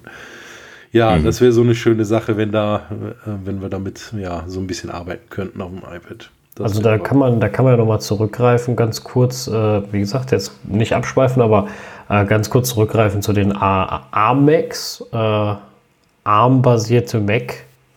Äh, ähm, Software, die dann ja auch auf dem iPad laufen könnte. Dann ähm, dazu auf dem iPad ähm, sehe ich, ich jetzt beim Thorsten gerade nicht in der Liste, aber ich, ich habe es mal, um es vorzugreifen, der Liste Multiscreen für das iPad. Ähm, und dann äh, hätte man ja schon Xcode auf dem iPad. Ja. Ja, das ist nicht ganz so einfach. Ja. Ne? Also du kannst ja jetzt nicht einfach die Mac-Sachen auf dem iPad laufen lassen, weil die Macs armfähig geworden sind. Ne? Das ist schon immer noch eine andere Plattform. Ja, müssen, ja, ja, das, AppKit gibt es immer noch nicht für iOS. Ja, das stimmt, aber wenn sie schon, also wenn sie schon neu bauen, hm. wer weiß. Sie haben ja, sie haben ja, ja genug Zeit gehabt. Neu. Ja, klar, müssen sie. Wir werden das. Äh ja, die Philosophiefrage muss man mal offen stehen lassen. Wenn man jetzt die weiteren Plattformpläne sieht, dann kann man, glaube ich, wieder über die Philosophie sprechen und was sie dann in Zukunft machen werden. Aber ich glaube, dass wir AppKit-Apps auf iOS sehen werden, das ist quasi Nein, nein, also sie sollten schon, sollten schon neu schreiben. Also wenn auf Dauer kein Xcode fürs iPad kommt, äh, wird das iPad für mich irgendwann sterben, aber äh, weil dann brauche ich es nicht. Dafür ist es mir zu teuer, um es zu aktualisieren. Ja, aber gut, wir wollen ja nicht abschweifen. Äh, so. Mal schauen, wie sie den Fokus behalten für die Systeme. Aber das ist eine Zukunftsentscheidung, genau. Das kann man dann sehen. So, Thorsten. Ja, was im laufenden täglichen Geschäft natürlich toll wäre, wäre, wenn ähm, mehrere Simulatoren parallel gestartet werden könnten. Also, dass man zum Beispiel seine entwickelte App wirklich ähm, direkt auf einem iPhone und iPad gleichzeitig starten könnte. Mhm. Das ähm, würde viel, viel Arbeit ersparen. Ja. Ja, und natürlich ein neues iMac, ein neuer iMac äh, würde ich mir wünschen. Und da kam ja, das hatten wir ja am Anfang schon erzählt, äh, da kam ja mhm. wirklich äh, ein, ein gutes Gerücht. Da könnte was kommen. Ja. Ja, das, ja. das von Wollen meiner hoffen, Seite. Wir wollen ihn, ja. Wollen wir hoffen, wir wollen ihn auch kaufen, den iMac. Ja, also ich, ich will jetzt keinen iMac kaufen, ich warte dann doch eher auf das neue MacBook, aber äh, ja. Trotzdem hoffe ich, dass, er, dass, dass er kaufenswert ist, sagen wir es mal so. Ja, also äh, ja. abwarten. Ähm, mhm. Ja, gut, dann äh, ähm, werde ich meine Wunschliste mal vorlesen. Äh, mhm. Hi Tim.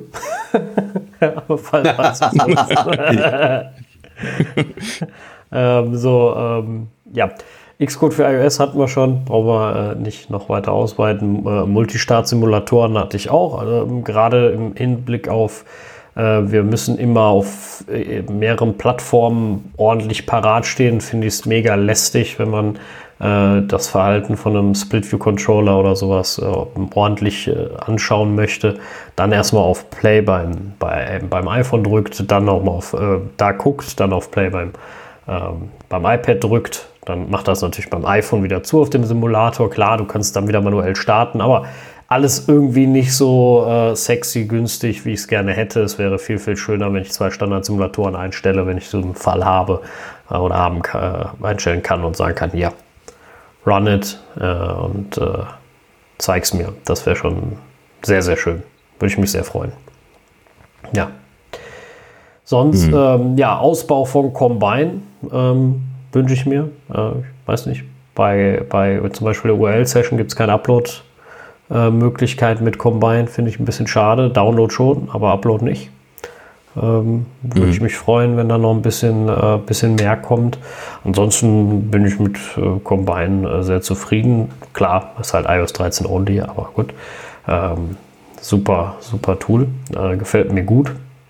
Ähm, ja, iPad OS und externe Monitore wäre für mich vielleicht gar nicht so interessant, weil ich ja noch äh, kein iPad mit USB-C habe, äh, sondern noch das äh, zweite Generation, ne, dritte, dritte, ne? Ist das? Ja, aber du könntest ja auch einen HDMI-Monitor, also per HDMI einen Monitor anschließen, nur halt eben kein 4K. Ja, das stimmt. Ja, es ist dann immer die Frage, was es mir bringt. Äh, momentan, äh, nö. Genau. Das würde ich nicht wirklich machen. Wie gesagt, äh, ich warte sehnsüchtig auf Xcode. Äh, für, für iOS. Äh, ab da wird das iPad noch dreimal für mich interessanter. Ansonsten ist das für mich immer nur so ein Ding zum bisschen surfen und äh, ja, ehrlich gesagt mache ich da gar nicht viel mehr mit und dafür ist mir einfach der Preis zu hoch.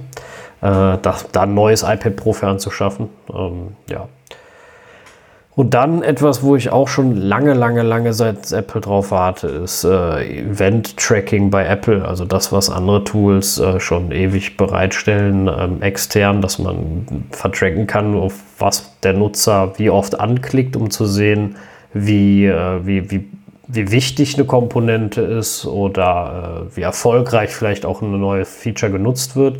Ähm, dass das seitens Apple unterstützt wird und ich keine externen Frameworks mehr da einbauen muss, wo ich nicht genau immer erfahren kann, äh, was die machen. Mhm. Ja, da kann ich mich auch als äh, großen Wunsch hinten mich anschließen. Ähm, das wäre halt eben ein großes Thema, dass äh, eine Komponente, die in nahezu jeder App verwendet wird, weil halt eben statistisches Nutzertracking ist und bleibt eine der Informationsquellen, womit der Entwickler äh, sehen kann, was der Nutzer macht oder nicht macht.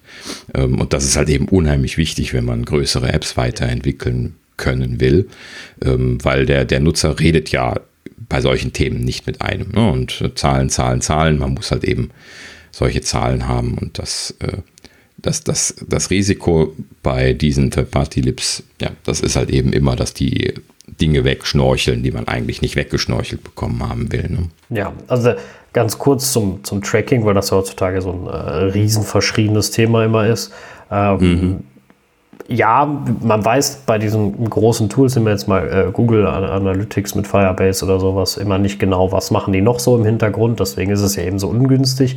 Das, wo aber der eigentliche normale Entwickler immer dran interessiert ist, ist äh, nicht, also der sieht auch nicht, was ein Nutzer mit dem Gerät macht, genauso wie das beim Crash nicht sieht, wenn man diese Crash Reports sendet, ähm, sieht man das auch nicht. Man sieht immer nur, welches Gerät, welche, welches Betriebssystem ist installiert und sowas. Bei den Tracking-Sachen geht es gar nicht mal so sehr darum, ähm, sondern es geht wirklich einfach nur darum, ähm, auf, welchem, auf welchen Knopf hat er wie oft, wird, wird wie oft gedrückt, um einfach zu sehen, wie erfolgreich ist das jetzt. Also im Sinne von, benutzt einer die Löschen-Funktion, finden die Leute diese Löschen-Funktion oder merkt man, die nutzt kein Mensch, also scheint sie auch niemand zu finden ähm, und sowas. Und da geht's, du sieht, man sieht auch gar nicht, wer macht das, wie alt ist derjenige oder sonst was. Das sieht man, das ist auch völlig uninteressant, sondern es geht wirklich nur darum zu sehen, nutzt derjenige ähm, jetzt zum Beispiel ähm, Funktion X sehr, sehr oft. Dann ist sie ja wichtig, wenn da mal was dran ist oder man was da verändert.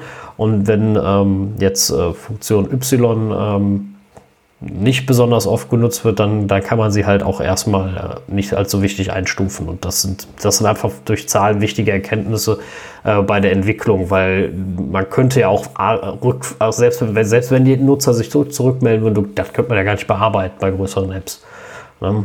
Also wenn da jeder Nutzer nochmal seine Erfahrung schreibt, wäre das zwar super nett, keine Frage, aber nicht mehr bearbeitbar von den Datenmengen.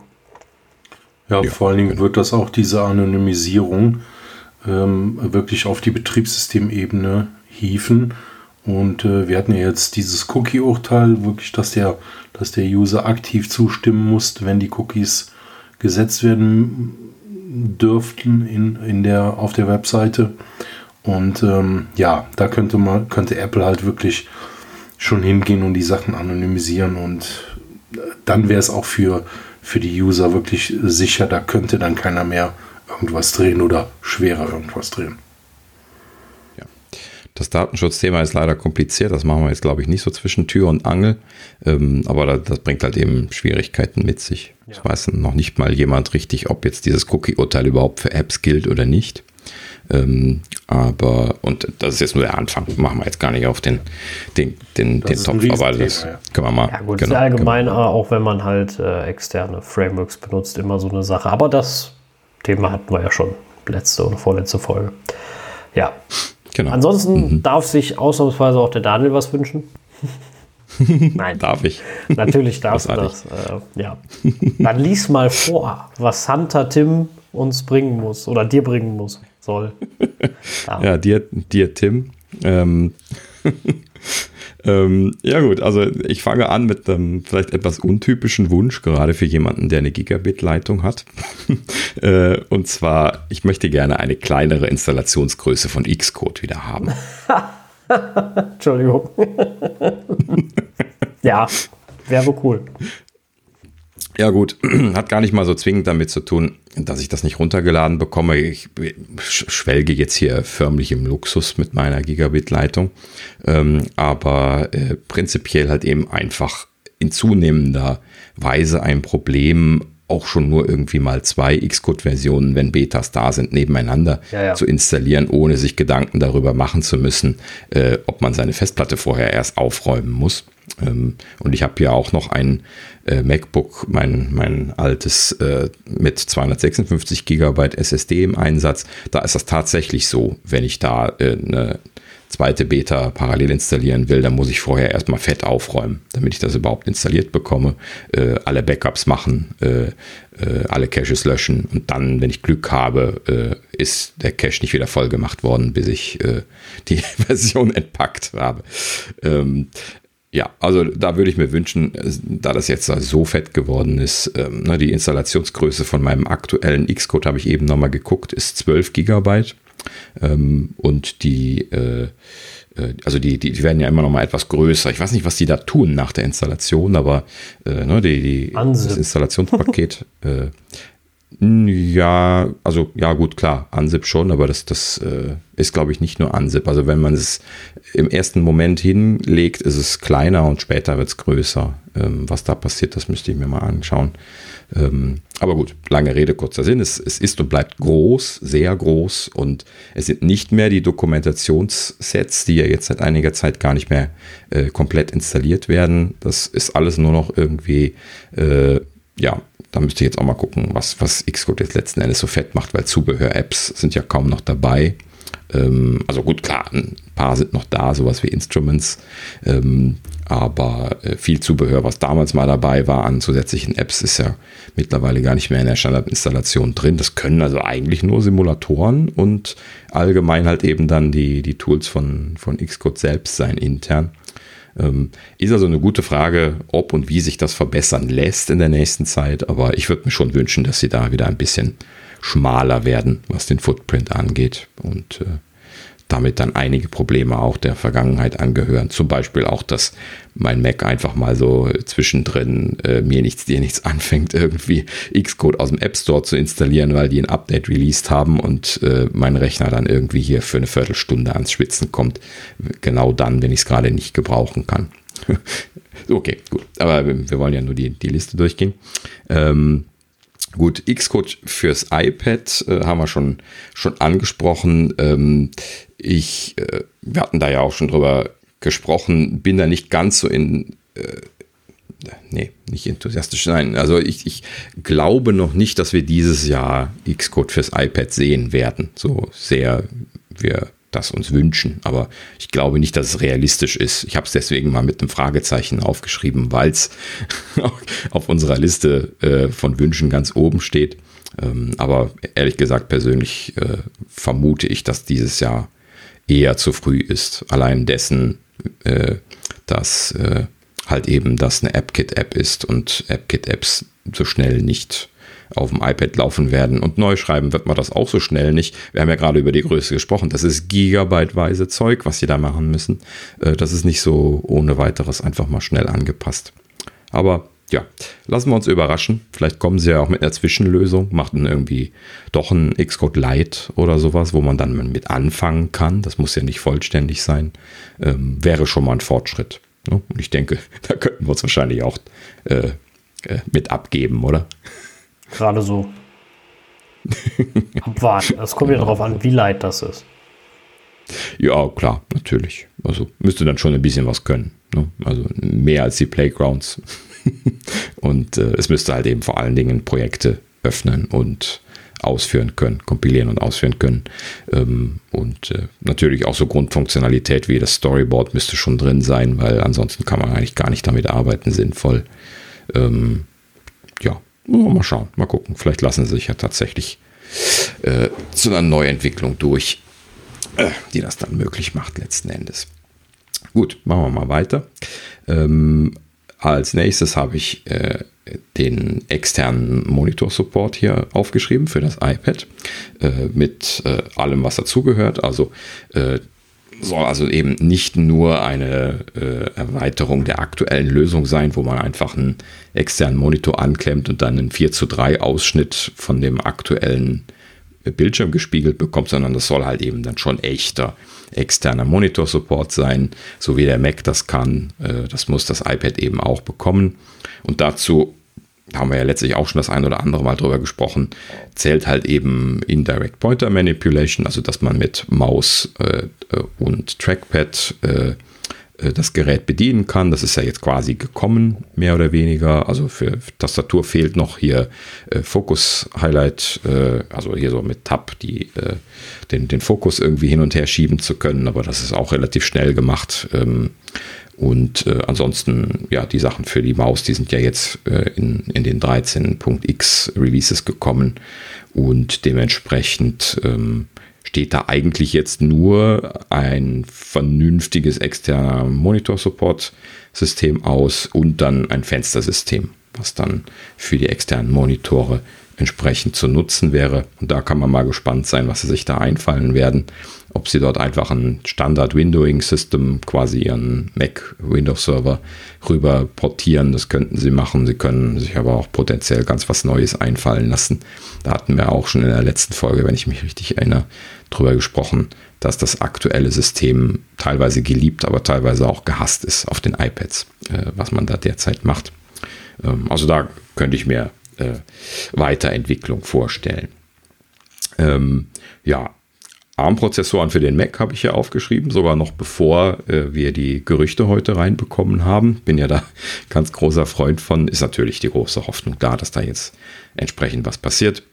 Ähm, ähm, weiter geht's bei mir mit äh, Catalyst 2.0, wobei ich mir jetzt auch noch keine Gedanken darum gemacht habe, wie es da jetzt technisch weitergehen könnte, was äh, dieses iOS-Apps auf den Mac bringen angeht. Ähm, aber da ist ja noch viel Potenzial da. Ne? Aktuell äh, ist da bei weitem nicht alles optimiert. Also alleine schon vom Optimierungspotenzial äh, kann man sich da ein Catalyst 2.0 sehr gut vorstellen. Ähm, aber auch in, in, vielen Bereichen, wo äh, vielleicht so eine ähm, reine iOS-Portierung auch einfach keine gute Idee ist. Ich könnte mir also vorstellen, dass dort äh, Hybrid-Ansätze, die ein bisschen mehr Flexibilität erlauben und dann äh, zum Beispiel auf dem Mac dann auch äh, AppKit UI da reinzumischen, potenziell sehr interessant wären und technisch bestimmt auch machbar sind. Ähm, ja, also kann ich mir auch viele Fortentwicklungsmöglichkeiten vorstellen. Ja, einen äh, großen Wunsch, den ich für den, für den Mac hege, das wäre ein äh, Stromsparmodus und zwar so auch in diesem System, wie wir das vom iPhone kennen. Ja, also dass ich im Prinzip äh, einfach so einen Schalter umlegen kann und sagen kann, so jetzt möchte ich bitte Strom sparen und zwar bis zum Maximum. Ja, also jetzt fangen wir bitte nicht an, meine, meine Fotobibliothek im Hintergrund durchzurechnen oder von mir aus auch nur zu aktualisieren. Ich will Strom sparen. Ja, das hat mir bei Mac schon, schon sehr oft gefehlt, muss ich sagen. Wie war das bei euch? Ist das auch schon mal so ein Wunsch von euch gewesen an der Stelle? Oder ist das nur meiner? Ja, doch. Also wenn man mal im, äh, irgendwo unterwegs ist und jetzt keine Steckdose griffbereit hat, äh, wünschte ich mir auch, könnte man den Prozessor auf das Minimalste drosseln und ähm, damit er dann nicht so losrennt, äh, automatische Updates, die sich dann automatisch auch deaktivieren und sowas. Doch, das wäre schon keine schlechte Funktion.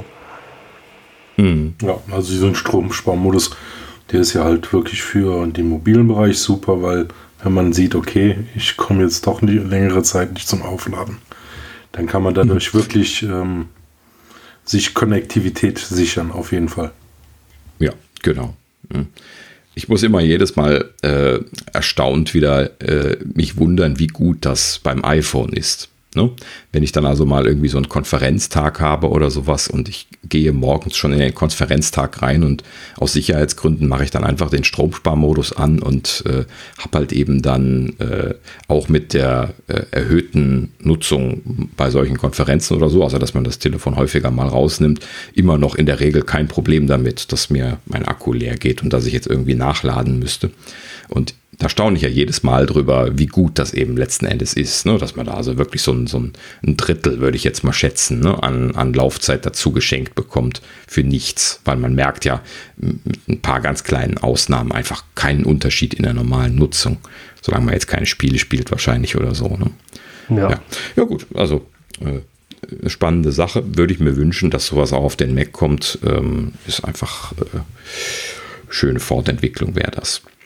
Gut. Ähm, ja, ansonsten hatte ich hier aufgeschrieben, äh, Fokus der Releases auf Performance und Bugfixing. Also, wenn man mich jetzt fragt, was mir dieses Jahr am Herzen liegen würde, so an größeren Themen, würde ich mir ja tatsächlich auch wünschen, dass sie von mir aus nur zum Teil, von mir aus aber auch mal wieder für ein ganzes Jahr einfach sagen, hey, äh, wir machen gar nicht so viel und machen halt eben stattdessen mal äh, vor allen Dingen Qualität. Das ist eigentlich das, worauf ich hinaus wollte. Performance ist natürlich auch immer schön. Ähm, wollen sie für sich auch selber wahrscheinlich immer haben. Apple baut immer ein paar Zahlen, die sie zeigen können. Ähm, aber Qualität wäre so für mich eigentlich auch so ein Thema, weil das in den letzten Jahren immer und immer wieder ähm, das Thema gewesen ist bei den äh, großen OS-Releases, dass Apple sich einfach nicht die Zeit nimmt, äh, die Qualität hochzuhalten, äh, sich mal ordentlich um Bugfixes kümmert und so weiter. Ähm, das, äh, ja, ich hoffe, das haben sie sich zu Herzen genommen. Es soll ja Änderungen gegeben haben in der Art und Weise, wie intern äh, entwickelt wird im Softwareentwicklungsbereich. Äh, schauen wir mal, ob man das dieses Jahr sehen kann oder ob die Qualitätsprobleme wieder genauso sind wie im letzten Jahr. Ja, mal sodass man am Anfang, ja genau, das ist wieder entsprechend spannend wird, wenn das Release kommt. Ne? Ja, ja ähm, ein Thema, was ich auch noch eben schon äh, angesprochen hatte, ähm, ist ein ARM Transition Kit, also irgendwas, was in der Richtung, in die Richtung geht, dass wenn wir jetzt dann äh, ARM Macs bekommen, dass wir dann jetzt auch dann zur WWDC oder kurz danach dann irgendwie äh, ein Transition Kit bekommen, was man kaufen kann. Äh, oder aber auch, was ja potenziell eine Möglichkeit wäre, äh, zum Beispiel ein iPad Pro äh, äh, umgewidmet werden kann auf macOS. Wobei das schon weit hergeholt ist, das gebe ich zu. ähm, äh, aber naja, man darf ja mal, mal wünschen. Ja. Ähm, ich glaube, realistischer ist es, dass sie ein existierendes Gerät, also sei es ein MacBook, ein MacBook Air oder von mir aus auch den iMac, den wir eben angesprochen hatten, dann einfach für die Entwickler schon mit einer Vorabversion von so einem System ähm, dann jetzt ausgestattet werden und man sich die halt eben dann einfach kaufen kann. Sei es jetzt teuer oder nicht, das muss man dann mal abwarten. Ja. Hm. Ja, und äh, Ah ja, als letztes Thema äh, noch eine Sache. Jetzt hier, seitdem wir den Podcast machen, ähm, habe ich auch häufiger mal mit äh, äh iOS und den entsprechenden Möglichkeiten herumgespielt. Hier zum Beispiel eben äh, ein externes Mikrofon anzuschließen, was wir ja jetzt hier bei der Aufzeichnung verwenden. Und ähm, dabei ist mir aufgefallen, dass dieses Einstellen von Ein- und Ausgabegeräten, wie das beim Mac separat möglich ist, bei iOS ja überhaupt nicht supported ist. Ja, wenn ich da hier meinen ähm, mein Rode Podcaster äh, einstecke oder den, den, äh, das NT-USB Mini, was ja direkt per USB-C angeschlossen werden kann, dann ähm, ist immer die Audioausgabe automatisch auf diesen äh, Headphone-Port von den Mikrofonen umgeleitet. Die haben äh, eben technisch einen Ausgabekanal vorgesehen, äh, wo man äh, Kopfhörer anschließen kann. Und ähm, da wird immer dann automatisch die Ausgabe draufgelegt. Aber ich möchte nicht in allen Fällen, wenn ich so ein Mikrofon anstecke, diesen äh, Monitorport verwenden. Ich möchte eventuell auch einfach den normalen externen Lautsprecher verwenden und das Mikrofon daneben stellen. Was, wenn ich zum Beispiel hier Videotelefonie mache, äh, technisch kein Problem ist, weil die äh, Echo, Echo Cancellation von den Systemen in der Regel gut genug ist, dass ich äh, halt eben das Mikrofon einfach dahinstellen kann und das kleine bisschen Echo, was potenziell entsteht, dann von der Software ausgerechnet wird. Aber das, das geht halt eben dann nicht, ne, weil ich dann nämlich nicht äh, kabelgebundene äh, Kopfhörer anstecken kann oder möchte. Und äh, ja, diese Flexibilität, was ich also beim Mac alles einstellen kann, separat, äh, das würde ich mir wünschen, dass das bei, bei iOS auch möglich wird. Und da gibt es halt eben viele, viele Themen, die da zusammenkommen. Das äh, ist natürlich im Audiobereich so, im Videobereich äh, könnte man das ansprechen. Ähm, da geht es um. Ähm, jetzt habe ich den Faden verloren. Ähm, prinzipiell. Ja, weitere Geräte wolltest du sagen. Äh, ja, also ähm, vor allen Dingen hier ähm, Internetzugänge äh, war äh, noch ein Thema, was ich sagen wollte. Und zwar, äh, man kann ja zum Beispiel äh, ein Ethernet-Dongle per USB-C auch mittlerweile anschließen, ähm, aber ich kann nicht die Präzedenz einstellen, wie das beim Mac möglich ist. Ich kann also nicht sagen, äh, ich möchte jetzt ähm, trotzdem gerade mal kurz die WLAN-Verbindung benutzen, ohne das Ethernet, das Ethernet abstecken zu müssen. Ja, also ich habe immer nur eine Sache, die äh, immer automatisch Präzedenz hat ähm, und das ist halt eben standardmäßig Ethernet, wenn ich das einstecke und ansonsten macht der WLAN und äh, beim Mac kann ich das aber halt eben konfigurieren, ne, wenn ich das äh, äh ja, ne, also es gibt auf jeden Fall einfach mehr Möglichkeiten ähm, hin und her zu schalten und damit dann letzten Endes die Flexibilität zu erhöhen, was der, die Nutzung von solchen Geräten angeht. Ähm, und ja, da würde ich mir einfach mehr wünschen. Ähm, iOS müsste da einfach noch erwachsener werden. Das sind nämlich dann auch so Themen, wo man halt eben letzten Endes einfach äh, dran stößt, wenn man äh, diese Dinge professionell benutzt professionell meine jetzt in Anführungsstrichen, aber das ist halt eben jetzt dann nicht der Standardnutzer, der so eine Funktion braucht, aber ja, ab und an mal so ein externes Mikro anstecken, ist jetzt vielleicht auch nicht so super weit weg. Oh, noch ein Thema, was ich vergessen habe, ähm, sind äh, externe ähm, Webcams. War auch so ein Ding, was ich ausprobiert habe. Habe hier so eine externe Webcam für den Mac gekauft, weil wir hatten uns ja auch darüber unterhalten, die interne so, so schlecht ist.